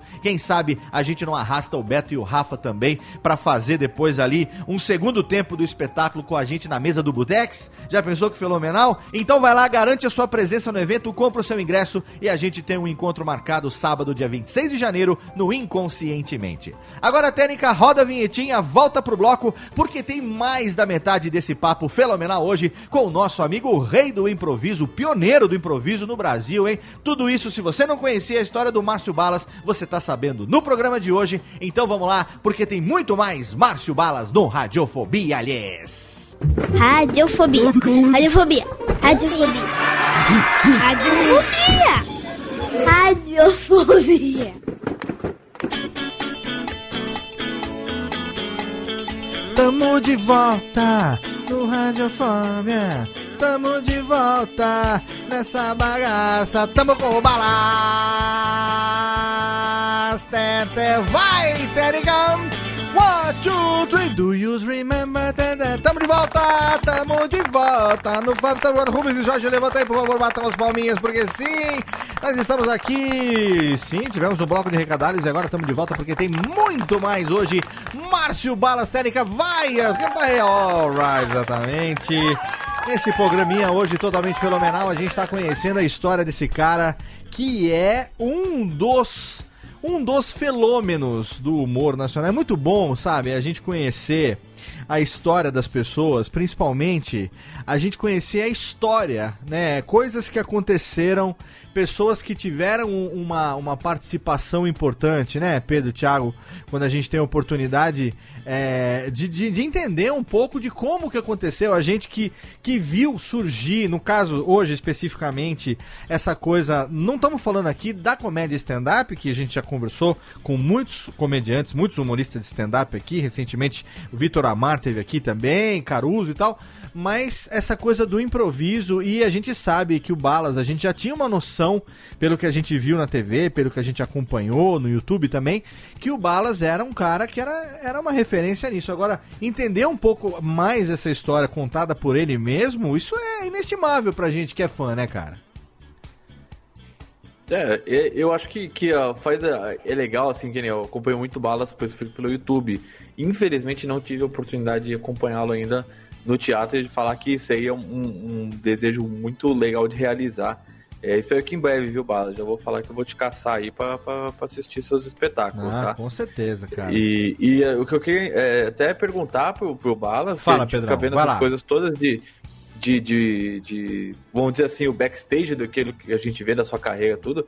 Se você acha que, o- que, o, que hoje o, o improviso ele ainda tem espaço no mainstream, porque a gente teve a fase é, muito forte do stand-up, né? Ainda, o- e coisas foram se mantendo, né? Mas não é mais aquela, aquela coisa que é, é o principal hoje. Aí a gente foi pro, pro improviso que veio arrebentando, assim, foi uma coisa que eu acho que até hoje assisto o vídeo é, do pessoal do Improvável, tudo, e, cara, me mato de rir. E aí a gente veio hoje, que é o que tá mais ou menos, que é o humor de sketch, né? Que, é, que tem é, o Porta dos Fundos, coisas que sempre existiam, Sim. mas é que como- como moda vai rotacionando. E você acha que ainda tem espaço pro humor de improviso no mainstream, assim, não só por mim que gosto pra caramba, mas você acha que o público ainda é capaz de, de absorver esse conteúdo como uma coisa nova e, e que seja realmente atrativa?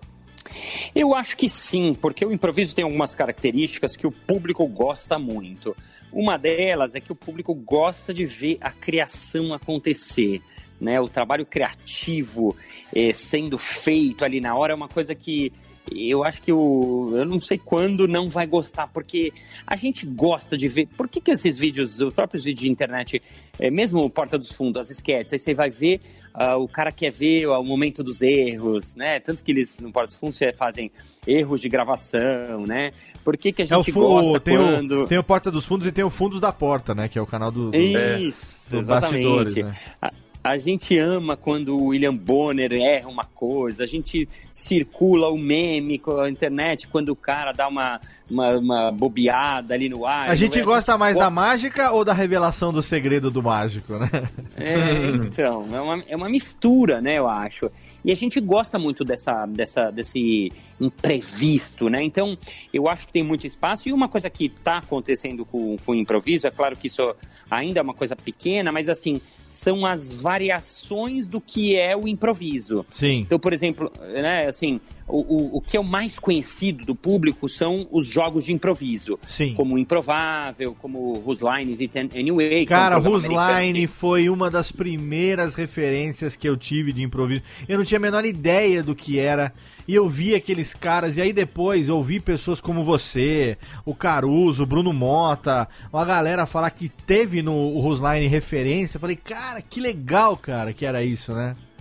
É, exatamente. Você é um sortudo, porque é, o Rusline é, é a base, é, é o, assim, é o que fez a maior parte dessas pessoas irem atrás do, do, do improviso, né? Pra quem não sabe do que nós estamos falando, é um grupo, ou enfim, um, um programa. Como é que a gente pode chamar? Chamado Whose Line Is It Anyway? Né, que, é- é- que a gente poderia traduzir numa tradução livre, é, afinal de contas, de quem é a próxima fala, né? Seria, Exatamente. Afinal de Que é um- contas, quem é que fala agora, sabe? Então, É, que, era um, que é um jogo de improviso que aqui no Brasil passava, acho que no, no canal Sony, se eu não me engano, né? Canal Sony, isso mesmo. É, era isso. Eu sei que É. tem muito na internet. É um programa que começou originalmente eh, na, na Inglaterra. E mais ele depois fez a temporada nos Estados Unidos. Os Estados Unidos fez muito sucesso Sim, e aí sim. virou um fenômeno eh, que in- inspirou gente pelo mundo inteiro, né? Aham. Agora, assim, esse foi o primeiro formato conhecido pelo público até hoje, é o mais conhecido de jogos de improviso. Mas existe dentro do improviso outros tipos de formato, eh, que são formatos que não são necessariamente jogos de desafios. Por exemplo, eu estou fazendo um, um- esse solo novo, que é meu novo desafio né, no, no teatro, que é um espetáculo onde eu falo algum- um pouco de texto, tem uma parte que é texto mesmo, são histórias humoradas, divertidas, engraçadas, curiosas, bonitas da minha, da minha infância. E num determinado momento eu faço um improviso que não, ele não precisa ser engraçado o tempo todo. Entende? Ele não busca comédia o tempo todo. Não quer dizer que ele vai pro drama ou que ele vai ser triste, mas assim, pode ter uma hora mais bonita, uma hora Aham. mais poética, uma hora mais singela. Tem um momento que eu chamo uma pessoa do público para jogar comigo e eu explico para ela que ela não precisa fazer graça, ela precisa ser apenas um personagem que é ela mesma. Então são formatos de improviso que vão, vão ser diferentes daqueles jogos de improviso. Não tem alguém que fala, agora vai fazer o jogo do troca, agora vai fazer. Não. É um tipo de, de, de, de jogo, de, de criação que a gente usa como base o improviso, mas ele não são jogos de improviso. Então ainda tem muito espaço porque o público não conhece isso. Quando as Sim. pessoas veem no meu no, no meu espetáculo, quando sai, as pessoas falam: Nossa, eu nunca tinha visto improviso dessa maneira. Aham. Nossa, eu não, sab... eu não sabia que era possível alguém improvisar sozinho, o cara me falou. E então são novidades dentro de uma coisa já conhecida, né? Ô, ô, ô, Márcio, como foi a, a evolução? Porque o Jogando no Quintal, é, ele, ele é um espetáculo que foi pioneiro no improviso no Brasil.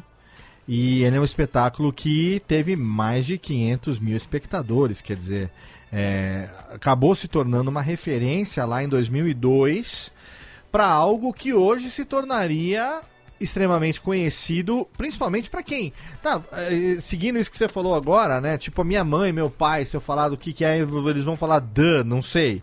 Mas uma galera como a gente, uma galera que tá online, um pessoal que acompanha é, sabe, já ouviu falar nos Barbichas, já ouviu falar nas Olívias, é, acompanhou, eu acompanhei, inclusive hoje eu tava falando com meu filho, o, o meu filho do meio, o Leone, que tá com 14 anos, 13 vai fazer 14 anos, é, que eu ia gravar com você. Aí eu falei, eu vou gravar hoje com o Márcio Balas e tal. Ele falou assim: quem? Márcio Balas? Eu não, não sei. Eu falei, você conhece, filho? Não, mas quem é? Aí eu falei pra ele assim: é tudo improviso. Ele falou, caraca! Que saudade, porque a gente assistia junto quando ele tinha, sei lá, é, 8, 9 anos de idade, porque era quando passava na, na Band, há uns anos atrás. E ele, Uhum. ele adorava, cara, ele via aquilo ali, ele ficava fascinado. Ele falou, pô, manda um abraço pro Balas. Inclusive, quando eu for fazer o meu curso em São Paulo, como eu tenho direito a duas vagas, eu acho que eu vou levar ele junto, porque ele tem uma espontaneidade muito natural. E Uhum. eu acho que ele vai adorar esse tipo de coisa. Tanto é que a gente fez um curso livre de teatro junto em São Paulo uma, uma época, né? E ele faz teatro na escola e tal. Então, puta, acho que vai, vai se dar super bem com isso. É, assim, como foi essa, essa, esse momento de, de, do improviso se tornar algo é, que, que acabou ganhando novos adeptos? Você, você chegou a, a- a acompanhar o, o, o nascimento dos Barbixas, as Olívias desde o começo. É, a partir do momento do Jogando no Quintal, a- paralelamente tinha outras pessoas que também estavam estudando isso e vocês se encontraram em algum momento. Você, você conhece essa, essa história? Como foi que isso se desenvolveu até chegar na televisão depois? Então, o, o, o quando o jogando começou, que eu saiba, né, que nem eu falei, não tinha ninguém. Certo. Um grupo que, é- que é importante citar aqui como história também do improviso, que acho que foi um grupo importante, é, no Rio de Janeiro foi o, o Zé, Zenas Improvisadas, que é o grupo do Caruso, Sim. do Gregório do Vivier, do Queiroga, do Marcelo Adnet, sim, né? sim, os quatro, sim, ele, sim. É, ele, um ano depois que o Jogando no, no Quintal começou, eles, sem saber da gente, obviamente, começaram a fazer lá, inspirados inclusive no Whose Lines e Tiny Way. E, e- e é engraçado porque na época, algumas pessoas que iam ao Rio e conheciam o espetáculo deles, quando chegavam em São Paulo, falavam: Meu, eu, a gente conheceu, viu um espetáculo tipo de vocês, vocês têm que conhecer. Então, durante muitos anos, eu ouvi falar do Caruso, do Gregório e da galera. E nunca tinha visto, porque inclusive eles tiveram uma história muito parecida com a nossa. Sim. De começar pequenininho, ninguém conhecia lá no Rio, eles eram absolutamente pioneiros, e depois foram virando, viraram um sucesso, viraram um fenômeno e estouraram. é, e cada um, né, e agora explodiram, né? Hoje em dia cada um faz coisas incríveis e tal. Então eles foram um grupo bem importante lá. Mas assim, não foi um grupo com o qual a gente. Eu fui eu já participei algumas vezes como professor convidado, eles viraram amigos e tal. Então é, foi um grupo que a gente se conheceu, mas não foi um grupo que a gente é, estudou juntos, digamos assim. Como tinha pouca gente que fazia isso, o que acontece? No, há, há 20 anos atrás, eu dava aula aqui em São Paulo e mais ninguém, porque era uma linguagem nova, assim.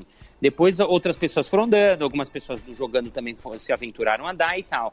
Alguns anos depois, acho que foram.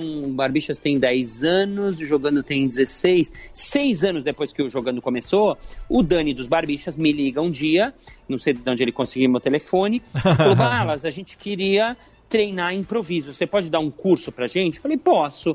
E aí fui dar um curso pra eles. Caraca. E aí, é. E aí, o que é engraçado, porque eu acabei ensinando, fui o primeiro professor deles, depois acabei é, fazendo junto o espetáculo, fui mestre de cerimônias dele, depois também fui de convidado. E a gente foi ficando amigos também, né? Teve uma afinidade pessoal também muito grande. E durante muito tempo eu fui o diretor, a gente chamava de diretor improvisacional deles, né? Que era o responsável por dar o treinamento para eles, ensinar as bases. Então, eles não sabiam nada, eles sabiam de comédia, que era o que eles faziam. Sim. Mas eles não sabiam nada de improviso. E, e o que foi curioso, que assim, eles, como eles eram de internet, era uma moçada bem mais jovem que a gente tal, eles estouraram na internet mais do que a gente. Então, há- alguns anos depois, acontecia muito da gente, por exemplo, apresentar o Jogando no Quintal, as pessoas falavam, ah, mas isso aí é cópia dos Barbixas, isso é cópia do Improvável. É, o mesmo programa na Band, eu lembro quando a gente saiu, os comentários eram, ah, vocês estão copiando o Improvável, não sei o que. lá. E as pessoas, até hoje, não sabem que, na verdade, o Barbicha surgiu muito depois, anos depois do Jogando no Quintal. Eles assistiam Sim, jogando, sim, eles sim. eram fãs do jogando, do jogando enfim. Então, ah, E, enfim, e- então um pouquinho... e- e também, É. eu acho que paralelo a isso, a gente precisa falar também das meninas, né? Cris Wesson, Mari Armelini, a Renata e a Sheila, que formaram as Olívias na época do, do, do EAD da USP. É, Isso. e que estavam trabalhando isso também. E, e eu lembro do É Tudo Improviso, porque pra mim, cara, o, o É Tudo Improviso, gente, atenção. Ô, Térica, Térica, joga o reverb pra mim. Eu não gosto do reverb, dá um nervoso, mas me bota um reverb aqui agora, por favor. A- Abaixa a trilha também aqui no fundo, agora que eu preciso dar um negócio, eu dar um recado aqui pro Johnny Saad. Johnny Saad! Querido! Por favor, é tudo improviso, precisa voltar, queridão. Se não é na Band, tem que voltar em qualquer outro lugar, porque olha só. O É Tudo Improviso, pra mim, até hoje, é o Megazord do improviso nacional. Não, não, não, não tem outro. Não, não. O Rubens e Jorge, levanta aí. po- po- Pode bater as palminhas que eu tô, eu tô deixando, sim. O É Tudo Improviso, ele era o Megazord do improviso nacional, porque tinha o Balas como MC, como mestre de cerimônias, e você tinha ali, participando do programa, a, a- a- não tinha todas as Olívias, mas a Mari e a Cris participavam, né? Eram, eram fixas do programa. É, e tinha o Marcão, cara, o Marco Gonçalves, o que. O Marcão é foda. Os meninos dos Barbixas.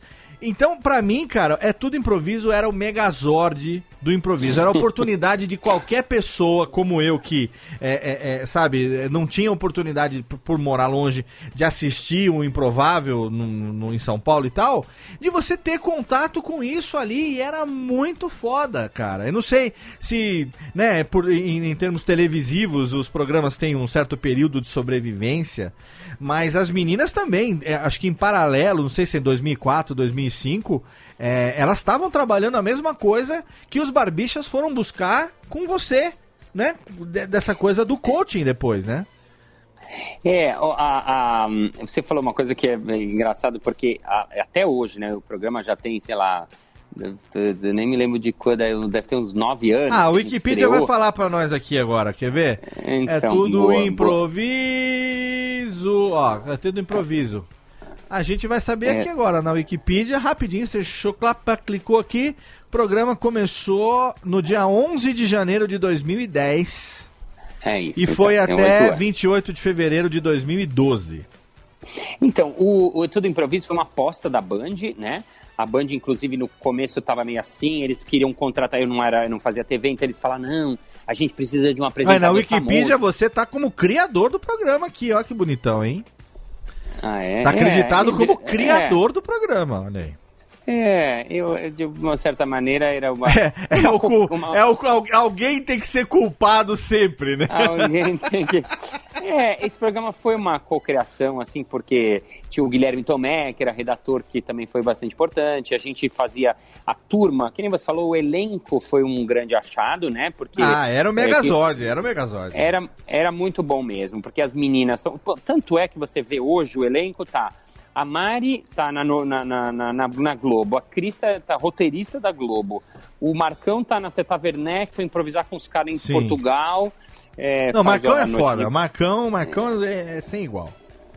É, os barbichas estão bombando, então, então todo o elenco era muito fera. E a banda E Paraquedas, hein, Tia- ô, Thiago Fujiwara? A banda Paraquedas. o- então, o Thiago, foi o Thiago que falou no começo? Eu falei Sim. que ninguém lembra o nome da banda. Ninguém lembra Cadê o nome Thiago? O. Thiago caiu? Cadê o Thiago?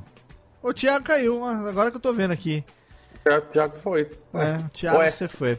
Daqui a pouco ele volta. Mas é a banda Paraquedas, sim, a banda Paraquedas que também era a É, banda, a banda, a banda dos. Eram os famosos paralelos do ritmo, aqueles que nunca se encontram, né?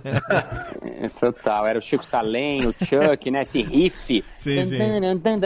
É o Chico Salem que toca com o Arnaldo Antunes, tem um trabalho solo incrível. Então era, era muito legal. E não tinha nenhum famoso, inclusive a Band no começo, não, mas quem vai ser o apresentador? Porque eles queriam que eu fosse o mestre de cerimônia, mas queriam contratar alguém famoso para apresentar.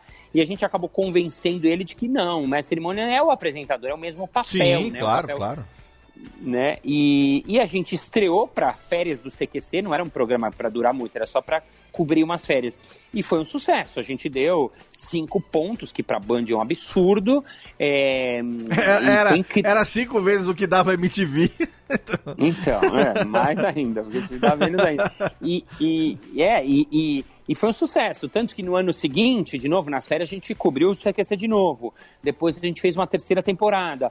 Aí depois, num outro. Então, assim, e teve Merchan, que também é uma coisa importante, né, para o programa de TV, vender espaço de Merchan, porque isso eu pago o programa. Claro, com O certeza. público- o, né, o público gostava muito. É um formato original, formato. O nome é da Band, não é um formato que eles pagavam royalties, tipo, né, BBB, que você paga royalties, os programas que eu fiz no, no SBT, né, que você tem que pagar royalties para Edemol. pra- Sim, né? sim, sim. E- então era um programa original deles.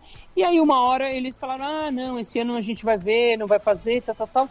E ele, ninguém sabe por quê, é uma, é uma grande incógnita, é uma pergunta que eu ouço até hoje, oito anos depois, eu ouço na rua, assim, semanalmente, alguém que me para, nossa, eu amava, mas por que parou aquele programa? É. Assim, era um programa muito querido, assim. Eu, eu, fui, eu fui contratado por SBT, porque o meu diretor do SBT, ele via o Tudo Improviso, e, e ele falou, meu, o programa mais legal que eu vi ultimamente na TV era o É Tudo Improviso. E ele sumiu, ninguém sabe porque até foi vendido pro. Eles venderam pro TBS, né? Então ele foi Sim. reprisado também, então eles ganharam grana com a reprise também, né? Então, assim, é uma grande incógnita essas coisas da TV que a gente nunca sabe, nem nunca vai saber. Mas é legal a gente poder ter contato com essa história, né, do improviso, porque a gente sabe que é, todo mundo, a gente a, a- a- é, tá aqui entrevistando humoristas, né, há, muito tempo, e a gente sabe que quem é desse meio, né, é, mui, é muito amigo, né, que vocês são muito é, muito próximos, né, que vocês são é, se respeitam, que vocês estão sempre juntos. A oportunidade que tem você ainda hoje, com- sempre toda oportunidade que você tem é, é MC lá também do, do, do Improvável, né? Você foi, acho que um dos caras que mais foi apresentador do Improvável até hoje. Sim, né? sim, A gente total. pode dizer que foi você. E a, a gente é, é, tá sempre conversando aqui, a gente sabe que é uma galera muito unida, uma galera que se ajuda, né? As oportunidades que tem, é, sempre que um pode in- incluir o outro no meio também, é, tá fazendo isso, né? Coloca as pessoas aqui. A gente conversou aqui, o Balas, em- lá em, em outubro de 2017 com a Bela, ah, não, 2016, com a Bela Marcati, que também é uma atriz comediante do mais alto garbo e também é figurinha carimbada nesse meio do improviso, né? E Sim, nessa total. conversa com a Bela também, ela falou, falou, cara, a gente é muito unido. Sabe, a gente é muito próximo, é, a gente estuda muito. Isso que a- quando a gente conversou com a Bela, que ela falou, foi algo que me chamou muito a atenção. A gente estuda muito. Porque quando a gente tá no palco e vem um tema, vem um dos jogos de improviso, a gente precisa fazer, aquilo precisa render. E por e- e- e- então a gente estuda, a gente a- se apresenta no palco, sei lá, é, duas vezes por semana, três vezes por semana. Mas a gente estuda isso do triplo de horas por semana para que aquilo é, consiga ter a- a- a- o rendimento no palco que precisa fazer acontecer, né? É, Uhum. Você dá aula disso hoje, né? Então, eu queria que você contasse um pouco pra gente aqui também a respeito desse trabalho que você faz na escola. é, se é algo que qualquer pessoa que está ouvindo esse programa hoje, por exemplo, e quiser aprender improviso, aprender clown, é, é, é- é algo que está acessível, está disponível, existe hoje em São Paulo. É, como que é isso? O, quando, o quanto de, de dedicação, esforço a pessoa precisa fazer para poder começar a ter acesso, a, a- a ter contato né, com, com esse meio? É, e se é algo assim que qualquer um pode começar hoje, por exemplo, se quiser. Legal. Isso que você falou, que a Bela falou, que é, é muito legal mesmo, né? A Bela é uma super improvisadora. A Bela hoje, se fosse fazer o elenco novo do, do É Tudo Improviso, que quando estava falando, eu falei, ih, as meninas estão na Globo, não Ah, a Bela tem que estar, cara. A Bela, a Bela seria, tanto que no, na Noite de Improviso, que é o espetáculo que eu dirijo aqui em São Paulo, que a gente tem há seis anos aqui no, no Comedians, a Bela é praticamente do elenco fixo, que é uma puta improvisadora, muito talentosa, é atriz, né, de formação. Isso que ela falou é muito verdade. Primeiro que a gente é muito amigo e muito unido, né? Então a gente se ajuda muito, se, né, o meu solo, os Barbichas foram ver, o Marcão foi ver, as Olívias foram ver, e, e aí a gente depois sai, eles dão um feedback, olha, aquela hora você podia fazer tal coisa, achei muito legal isso, que você fez isso, né? Então a gente se ajuda muito de verdade, isso é muito legal. A gente estuda muito também, a gente se encontra para treinar. Até hoje os barbichas têm um treino semanal. Durante anos, o, Jo- o Jogando no Quintal, a gente fazia três treinos por semana. O, o- o Tudo Improviso, a gente treinava durante a semana. É uma coisa que exige treinos é, regulares, assim. E o, o- em questão de aprendizado, o, o- a Casa do Humor, né, que é o meu espaço assim, de cursos aqui em São Paulo, uma das ideias é trazer o improviso para qualquer pessoa. É, todo mundo pode aprender improviso, todo mundo pode aprender palhaço. Então, os cursos que a gente dá, na maioria, tem alguns que são exigem pré-requisito, né, de ser ator, improvisador, aí é, tá escrito lá, não é para qualquer um, mas assim, a grande maioria dos cursos que eu dou, e também porque eu acabei me especializando e eu gosto muito de, de dar para esse público é, que a gente chama de paraquedista, né, gente que é dona de casa, advogado, é, contador. Bicho, eu posso médico. fazer com DRT de radialista? Porque é o que eu tenho. De ator, de ator eu não, Não, tenho, mas de radialista eu tenho meu DRT, pô. Não, mas radialista você já sai na frente, porque você faz improviso fazendo um podcast ao vivo, já é uma maneira de fazer improviso. Então você já sai na frente da maioria dos alunos. A galera que vem é, é bem iniciante mesmo. E o curso é para iniciante mesmo. Então, agora, é, não sei quando o cara vai ouvir esse podcast, mas 24 de novembro de 2018, eu vou dar um curso que é Iniciação à Linguagem de Improviso. Então, Ah, que legal. É pra é para qualquer pessoa mesmo. O cara vem, ele se diverte, ele passa bem, ele passa um bom momento, não precisa. Até as pessoas falam, ai, balas, mas você não tem nenhuma experiência. É para você que não tem nenhuma experiência. Que Ai, legal. mas balas, eu nunca fiz nada disso. É para você que nunca fez nada disso. É exatamente para qualquer pessoa pode aprender. É claro que se o cara quer virar um improvisador, ele vai ter que fazer esse curso. Depois ele vai ter que fazer um que a gente chama de módulo 2, que é a continuação. Aham. Depois ele vai fazer um, né? Aí ele vai se hum, fazendo os cursos que vão eh, especializando. Mas assim, a iniciação, o contato com isso é para todo mundo, é para pessoa se divertir, é para pessoa conhecer, é para pessoa destravar, é para pessoa tímida, é pra, né? Então é, é para todo mundo mesmo. Você sabe que Então eu já isso é sonhei, eu já sonhei que eu tava no palco com vocês improvisando, cara. Porra! Eu já tive sonho, assim, à noite mesmo, de sonhar, acordar, falei, caralho, tava no palco improvisando com você. Falei, Puta responsa, né? Falei, ah, Nossa. jamais, jamais la vi que vai rolar uma parada dessa. Falei, Eu, porra. eu, na época da escola, brincava muito de- com os amigos de improvisar por causa do, da galera do improvável, toda essa pegada Ah. que tinha. Tinha, tinha um, um- cara que fazia os temas, então a gente fazia. Isso na época do ensino médio, né? Não mais o fundamental, que eu também não sou, não sou tão novo assim. É, Mas, mu- é muito legal é- isso que o Pedro tá falando, porque tem uma geração toda agora que já tem vocês como referência. Né? Eu Uhum. recentemente teve um festival de arte na escola do meu filho, do- dos meus dois filhos mais velhos, e o- dois colegas, três colegas do, do, do meu filho, que tá no terceiro colegial, mas foi acho que no- na época do primeiro colegial, dois anos atrás, portanto, é, eles fizeram no palco da escola, nesse festival de, de, de arte, ah, ah, replicaram aquela sketch dos barbichas do.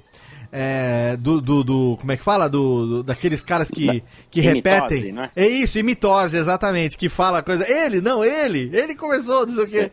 E, e isso Sim, sim, muita gente, Brasil afora, faz isso como referência. E os meninos fizeram. Cara, assim, cês- quem, quem é do meio? Quem- tipo, minha mãe, minha mulher, minha irmã. Não, acharam que aquilo era do caralho. Lógico, foi do caralho, os moleques fizeram muito bem. Mas elas não tinham a referência. Eu tinha a referência, porque eu já conhecia a original, Sei. e mitose dos barbichas. Então eu não estraguei o, o glamour da coisa toda ali, mas quando foi no final, eu fui cumprimentar os meninos e eu falei, caras, olha, eu sei a referência da onde vocês tiraram isso, e eu sou amigo dos caras, eu conheço, eu vou dizer pra vocês, parabéns, sabe? Se eles estivessem aqui hoje, sabendo que é um negócio estudantil e tal, não sei o quê, eles estariam aqui hoje dando os parabéns pra vocês. Então, isso que o Pedro tá falando, é muito legal saber que tem uma geração toda agora que já tem vocês como referência, algo que lá em 2002 ainda não existia. Olha que louco isso, cara. É, isso é muito legal, assim, a gente vira e mexe e recebe esse tipo de coisa, esses videozinhos, gente fazendo jogos, uma professora que mandou, faz muitos anos, semana que eu fiz que ela falou assim, eu tô ensinando alfabetização com o jogo do abecedário, que é um jogo que a gente fazia. Caralho! Vocês- Eu lembro, cara. Então, Porque o jogo do abecedário é isso, o cara tem que fazer uma história. Então a história tem que obedecer a ordem do alfabeto. Sim, então, sim. por exemplo, né, o primeiro personagem fala: "Agora vamos começar. Ei, quem é você?" "Bom dia, eu sou o Jonas." Caramba, Jonas! Da onde eu te conheço? Vai lá, vai. Eu não vamos- sei, eu não sei da onde você me conhece fala sério, você não estudou comigo na oitava série? Gato, não me lembro. Hoje você vai ter que lembrar, a gente vai sair agora, nós dois, venha. Ih, não vai dar certo isso aí. Já sei, você é comprometido. Lá, lá, lá, lá, lá, lá, lá, lá, não te falo nada, não falo nada da minha vida. Meu Deus, você está me dando um fora, é isso? Não, não, imagina eu te dando um fora? Não, jamais. Olha só, é sim ou não, é agora ou nunca. Pera, pera, pera, deixa eu pensar. O que, que você quer tempo pra pensar isso? Então pensa. Rapaz, por mais que eu tente, eu não chego numa resposta. Sim ou não? Now or never? Talvez. Ui, ui, ui, ui, ui, ui, tá difícil você, hein? Pelo amor de Deus. Você que me deixa confuso. Wonderful, você é wonderful.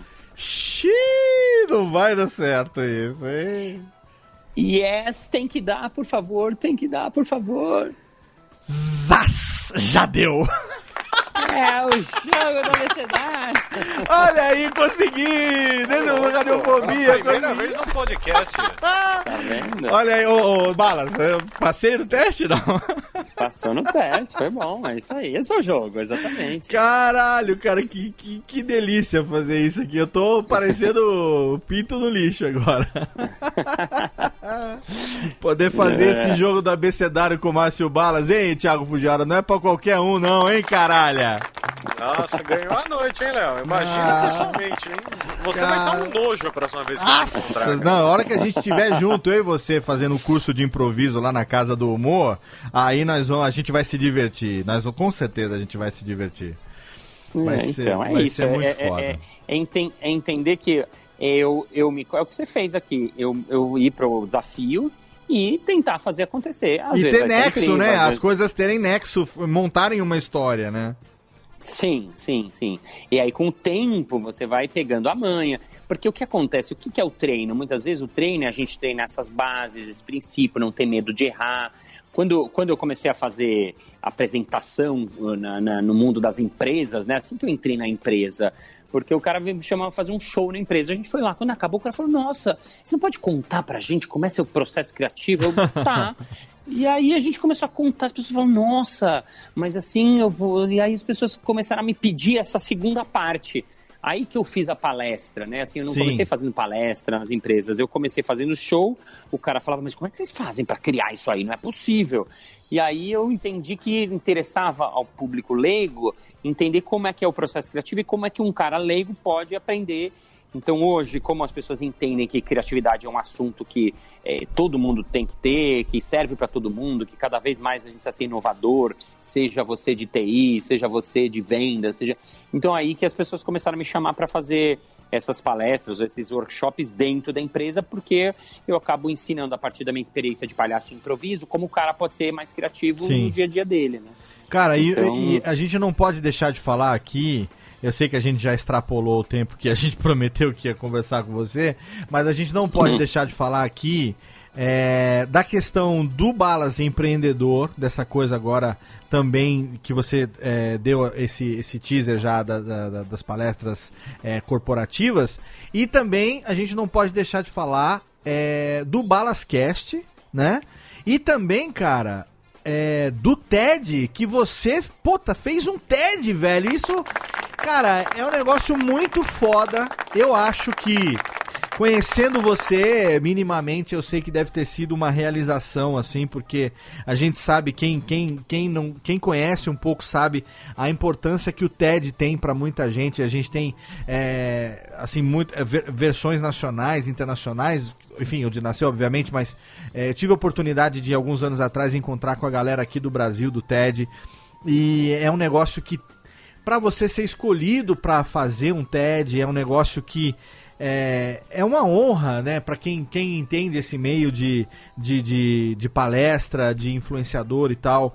É, e de. E, o TED acho que vai além disso, né? Porque é uma coisa de experiência de vida que acaba levando uma mensagem, levando uma experiência que influencia positivamente as pessoas. Então, ah, além do improviso, né? Além do palhaço. Eu queria que você falasse um pouco pra gente desses três aspectos, cara, do Balas empreendedor, é, do Balas podcaster e de como foi a experiência de estar no palco de um TED, cara. Então, é engraçado você falar do TED, porque quando me convidaram, eu fiquei muito feliz. Falei, nossa, que coisa bacana tal. E eu já tinha, o cara que me convidou, é, lá de Fortaleza, TED de Fortaleza, um cara super bacana, e ele viu minha palestra. E minha palestra tem uma hora e quinze, uma hora e vinte, e o TED são 15 minutos. Então, Aham. quando me convidou, eu acei- eu aceitei na mesma hora. E falei, ah, vai ser fácil, porque, pô, eu tenho uma hora e meia, vai, de palestra, tirar 15 minutos, é só pegar as partes mais legais da, só que quando eu fui fazer mesmo, eu comecei a pensar, bom, eu quero fazer uma palestra legal, eu quero que seja legal. Puxa, o que, é o mais legal? Puxa, o que, que seria incrível de falar? E aí eu comecei a, a trabalhar em cima dele, e aí me veio a seguinte questão. Imagina que você tem 15 minutos para falar qualquer coisa pro mundo. Que, que você falaria? Balas, é sua chance. Você tem 15 minutos, o mundo inteiro na sua frente. O que, que você escolheria para falar e de que jeito você falaria? Quando a pergunta mudou um pouquinho, assim, o viés, assim, de só dar um resumão na minha palestra, o negócio começou a ficar muito mais difícil, assim. Então, é verdade que eu sofri pra caramba, assim, foi bem é, penoso o processo, né? Por mais que eu já né, tinha experiência de palco, já tinha feito centenas de palestras pelo Brasil, já apresentei fora do país. Foi, assim, realmente muito desafiador responder essa pergunta, assim, de que, que eu acho que é a, a coisa mais importante de todo esse trabalho que eu faço. E acabei fazendo esse TED que, chama, que eu chamei de Olhar do Sim. O olhar do sim, excelente. É, lições de um palhaço e de um improvisador. O que, que eu aprendi no improviso e no palhaço que eu acho que se todo mundo tivesse, acho que o mundo seria mais bacana, né? Então eu acabei chamando isso de olhar do sim e foi, e foi super legal, adorei, tô muito feliz porque ele tá com, sei lá, 400 mil views, assim, em termos de Sim, conteúdo, animal. assim, é- é um conteúdo que eu gosto muito, assim, e, e- e fiquei muito feliz de, fa- de fazer. Eu nem preciso Ah, falar pro ouvinte do Radiofobia, mas é óbvio que eu tô falhando já, então, né? Eu tô me tô sendo redundante, mas que todos os links citados no programa estão lá no post para você poder clicar rapidamente. Então, o link para esse TED do Márcio Balas tá obviamente no post do programa, você vai clicar e vai assistir, porque eu vi e, e eu, eu, eu, eu, eu, assim, me sinto uma pessoa lisonjeada, porque quando o TED do Balas é, foi publicado, ele me mandou um WhatsApp no mesmo dia falando, Léo, meu TED, cara, tá no ar, cara, prestigia aí, assiste, caralho. E eu vi, eu curti, eu compartilhei. E de ter sido lembrado por ele como alguém que poderia ajudar a compartilhar esse conteúdo, cara, eu me senti, assim, lambido praticamente. Porque É. é uma honra, cara, É. uma honra. É, eu fiquei feliz mesmo e mandei pros amigos porque eu queria que todo mundo visse, né? Assim, quando ficou pronto, eu falei, meu, pelo amor de Deus, assiste, me fala o que você achou, né? É, é, fiquei muito feliz, fiquei muito feliz mesmo, né? E, bom, podcast você já falou também, obrigado pelo seu merchan dentro do seu Super Audiofobia, o Balas Imagina! Opa, tá pagando bem, Opa, merchan, né? Eu, eu, quando eu fui pesquisar podcast, eu acabei chegando em você e você me deu muito suporte, assim, eu, eu tô gostando muito de fazer, né? O, o Balascast está chegando no episódio 100, eu tô no 94 agora. Caralho, que legal, velho. Muito É, bom. E é muito legal, assim, eu nunca imaginei que ia fazer um programa semanal é, é, de conteúdo, falando sobre improviso, falando sobre palhaço, falando um pouco desse universo da criatividade também. Então, é, é, toda segunda tá lá o meu, meu balasquete com muito carinho, muito amor. Não, a gente divulgou E- no Twitter essa semana que ia gravar com você. Teve um monte de feedback falando: caralho, o Balascast é foda, que legal, porra. Eu fiquei muito feliz de, de, de receber esses feedbacks, porque os ouvintes estão acompanhando mesmo, né, cara? Então, também fiquei, quando eu saiu essa lista do 17 podcast, que aliás vocês estão lá, porque já são referência faz tempo, né? E, o- e o- pela primeira vez o Balas Ah, do Mauro, Mauro Segura?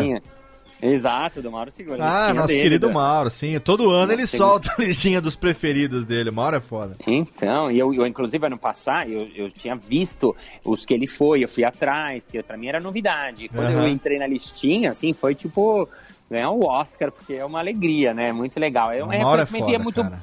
é muito Pra quem não bacana, conhece, né? Mauro Segura, ele é diretor de comunicação da IBM do Brasil.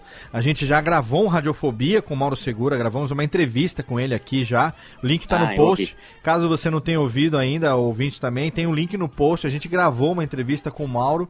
Ele é uma das grandes, um um dos grandes responsáveis por essa questão da, da, da, da, da IBM tá tão ligada nessa coisa toda, inclusive do podcast e tal. Recentemente fizeram um evento, chamaram o Jovem Nerd para participar ao vivo lá no palco e tudo mais. É, e o Mauro é um querido que tem um amor muito grande pelo podcast. Todo ano ele, no meio mensagem, é, solta um artigo, escreve um artigo e, e divulga vários programas e explica por que, que ele gosta e tal, não sei o que. E esse ano a gente foi agraciado de novo, eu com o Radiofobia Classics, o Alotênica, mais uma vez fazendo parte dessa lista do Mauro Segura, e o Balascast também lá fazendo o seu papel. E o Mauro explica por quê, e o Balascast é, é foda demais, cara.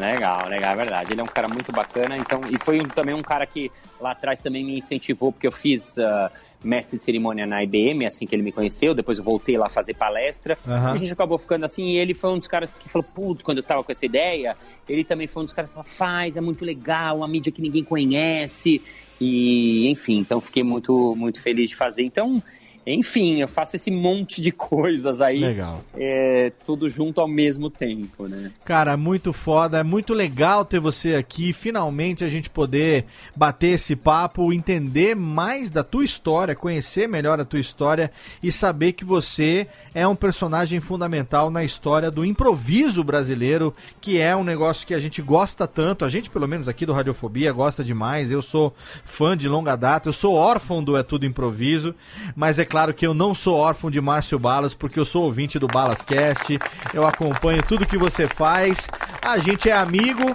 e agora, finalmente, em 2019, depois de quase três anos, é, dois anos no caso, eu vou poder ser teu aluno no curso de improviso e na Casa do Humor. Finalmente! Vamos lá, tá junto e vou poder ter contato com essa, com esses, com essas técnicas todas, um negócio que eu amo, que eu adoro e que eu tenho o objetivo, sabe, de voltar aqui depois com esse conhecimento aqui na minha terra, que é o interior, é, que, que tem muito, não tem ninguém que faz esse tipo de coisa e quem sabe montar aqui um grupo que possa é, rodar aqui, sabe, creche, é, alguns hospitais, assim, de criança e tal, e fazer alguma coisa nesse sentido, é, sabe, e tentar fazer localmente também um trabalho que possa é, retribuir um pouco, né, aqui a minha terra natal, a tudo aquilo que eu recebi. E, pô, você vai ter sido peça fundamental nessa história, meu velho. Vai ser foda, cara. Ah, valeu, valeu, valeu. Estou te esperando aqui na Casa do. Porra, Aliás, vocês, o Japa, o Pedro, cheguem mais, hein? Porque, eu Olha tô- aí. como eu falei, o, o curso é para todo mundo. Inclusive Vamos, pra vamos fazer Nossa. junto lá, hein? Vamos fazer junto esse curso lá. E aí, quem Você sabe a nunca gente. vai ter um aluno tão ruim quanto eu. Ah, certeza. não, ô, Pedrão, você não sabe, hein? Isso vai dar um upgrade foda pra nós aqui no Radiofobia, hein? É um investimento, né, Léo? Exato, é um investimento pra nós aqui, com certeza. Se tiver que investir, vou investir, porque, cara, um curso com o Márcio Balas é inestimável. E aqui, Técnica, infelizmente, é, é, é, chega uma hora que o programa tem que terminar. é, tem que terminar. Mas se foi foda pra caralho, ninguém fica triste, não. Exatamente. Então chama aí o Buzz e o Woody, vamos encerrar a bagaça.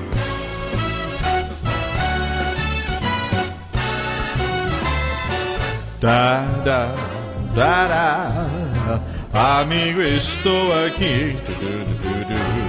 Amigo, estou aqui. Sim, amigo, estou aqui encerrando mais um episódio. Caraca, totalmente fenomenal dessa sua bagaça podcastal que tá aqui há 10 anos, hein? Estamos aqui no décimo ano, vamos completar 10 anos, mas estamos no décimo ano fazendo Radiofobia totalmente fenomenal pra você. É muito bom ter você aqui comigo, como sempre. E é muito bom ter a presença do pai das duas, das duas, cadê Técnica Reverb? Das duas sapias mais lindinhas do mundo, Thiago Fuziwara. Valeu, Léo.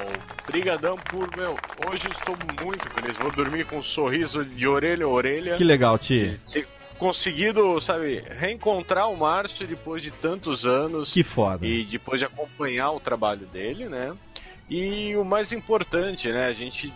Eh, as- os últimos meses, as últimas semanas, a gente viu muita gente brigando em rede social, Sim, na vida sim, social, sim. por causa de política e trazendo Muita polarização, né, Thiago? Muita polarização. E aí a gente tem que tirar o chapéu para as pessoas que querem tirar o sorriso das pessoas. Foda, Ti, foda. Sabe? Eu acho que tirar o sorriso de uma pessoa, uma palhaçada que você faz, uma gracinha, você pode mudar o dia da pessoa Sim. inteiro. Pode mudar a pode ter, vida da pessoa, talvez. Dependendo Exatamente. da Então, situação do momento, pode mudar a vida, né, cara?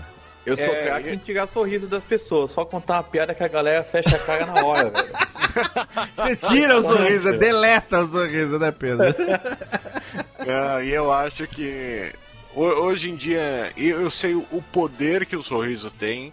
E, meu, o Márcio, ele, sabe, ele é responsável por tanta coisa boa. No próprio TED, quando ele conta a história do, do menininho lá que não ria e só foi dar risada na hora que ele fez o, o tchau em slow motion e a mãe veio falar. Eu, como pai de criança, ah, é emocionante, é, é foda. me arrepia inteira. Então, Derruba eu, eu nós. só tenho palmas pra bater pro, pro Márcio Barros. Não, não, cara. Rubens e Jorge batem palmas pra você aqui agora, com certeza, com certeza.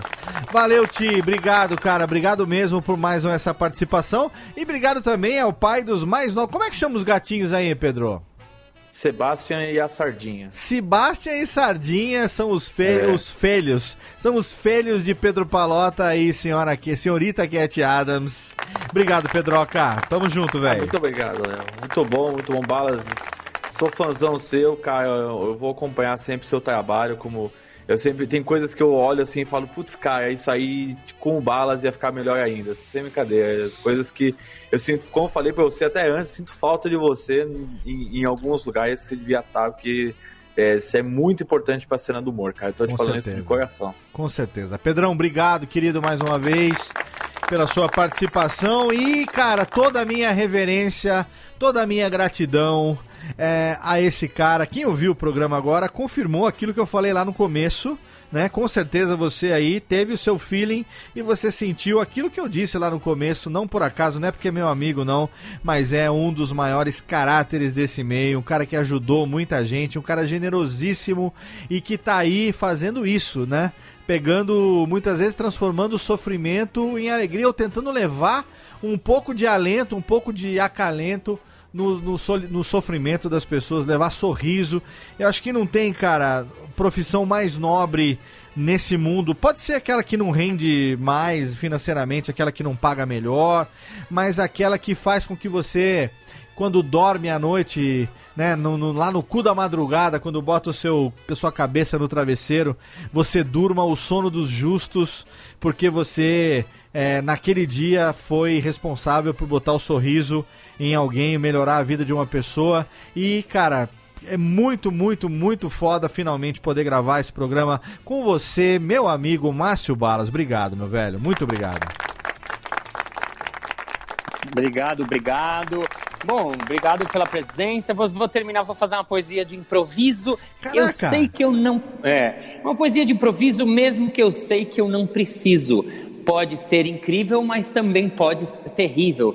Estamos chegando no final dessa entrevista que foi muito legal. Teve gente que chegou aqui que veio dar a cara a tapa. Teve do outro lado o Tiago, que também se chama de Japa. Teve gente bacana, mas a alegria realmente foi minha. Teve ele que é o pai do Sebastian e da Sardinha. Estamos aqui neste que é um podcast. Você também pode conhecer o meu que é o Balascast. Estou chegando aqui, chegando com muito amor. Eu que sou um, sou um improvisador. E claro, não podia deixar de agradecer. Ele que veio do céu, o arquiteto criador dessa bagaça, ele que se chama Léo. E se não souber o que fazer, não souber o que fazer de dia, ponha o seu foninho e ouça a radiofobia. que puta que pariu, que foda, cara. Aí vai ter que colocar no portfólio da empresa esse. Né? Caralho, vai ficar uma velho. maravilha. Cara, se a minha... a mais. né? Cara, se a minha noite já tinha sido coroada pela sua participação aqui nesse humilde podcast, com esse final retombante, não poderia ser diferente. Balas, obrigado, querido, do fundo do coração. É, pela generosidade, por passar aí essas duas horas aqui com a gente, gravando esse programa no- numa terça-feira. Eu sei que amanhã seu dia começa cedo.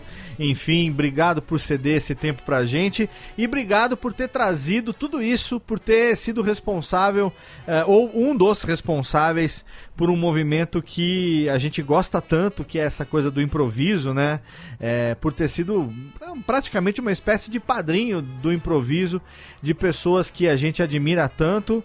É, e, cara, eu espero muito, muito. Espero não, eu vou. Com certeza em 2019 agora é, conseguir realizar esse objetivo de ir para casa do humor, de ser um aluno lá do curso de improviso e quem sabe um dia eu não realizo o sonho de estar num palco, dividindo um palco com você e com essa galera fenomenal. Obrigado, Balas, muito obrigado. cara. Obrigado, obrigado. Cheguem mais. Casa do Humor espera vocês. Meu solo espera vocês às sextas-feiras aqui. Quem quiser saber mais, arroba Márcio Balas com dois L's. Estou por aqui. Obrigado mesmo pelo convite. Foi muito gostoso. Estamos aí. We are together. Tamo juntos. Tamo junto, Balinhas. E obrigado. Todos os links citados no programa estão lá no post também. Todos os links para as redes sociais do Márcio Balas, da Casa do Humor. Tem o site do Balas também que você pode acessar. Vai estar tudo lá para você. O marciobalas.com.br. Tem o Balascast. Tudo vai estar lá linkado no post. Para você que é ouvinte do Radiofobia, você sabe, vai estar tudo lá bonitinho para você. Obrigado a você, ouvinte do Radiofobia, que acompanhou mais esse programa, que fez o download aí no teu feed, no teu agregador preferido. A gente tá no nosso décimo ano no ar, rumo aos 10 anos, e a gente prometeu que traria para você as melhores entrevistas com os melhores humoristas, e a gente tá cumprindo isso aqui à risca. Hoje foi a coroação de um ano totalmente fenomenal. Seguimos, semana que vem tem mais, toda segunda-feira, 10 horas da manhã, Radiofobia para você, Radiofobia Classics e também a Lotênica. Muito obrigado e como sempre, você derrube uma árvore, plante um filho, queime o livro e até logo vai, maestro, tchau!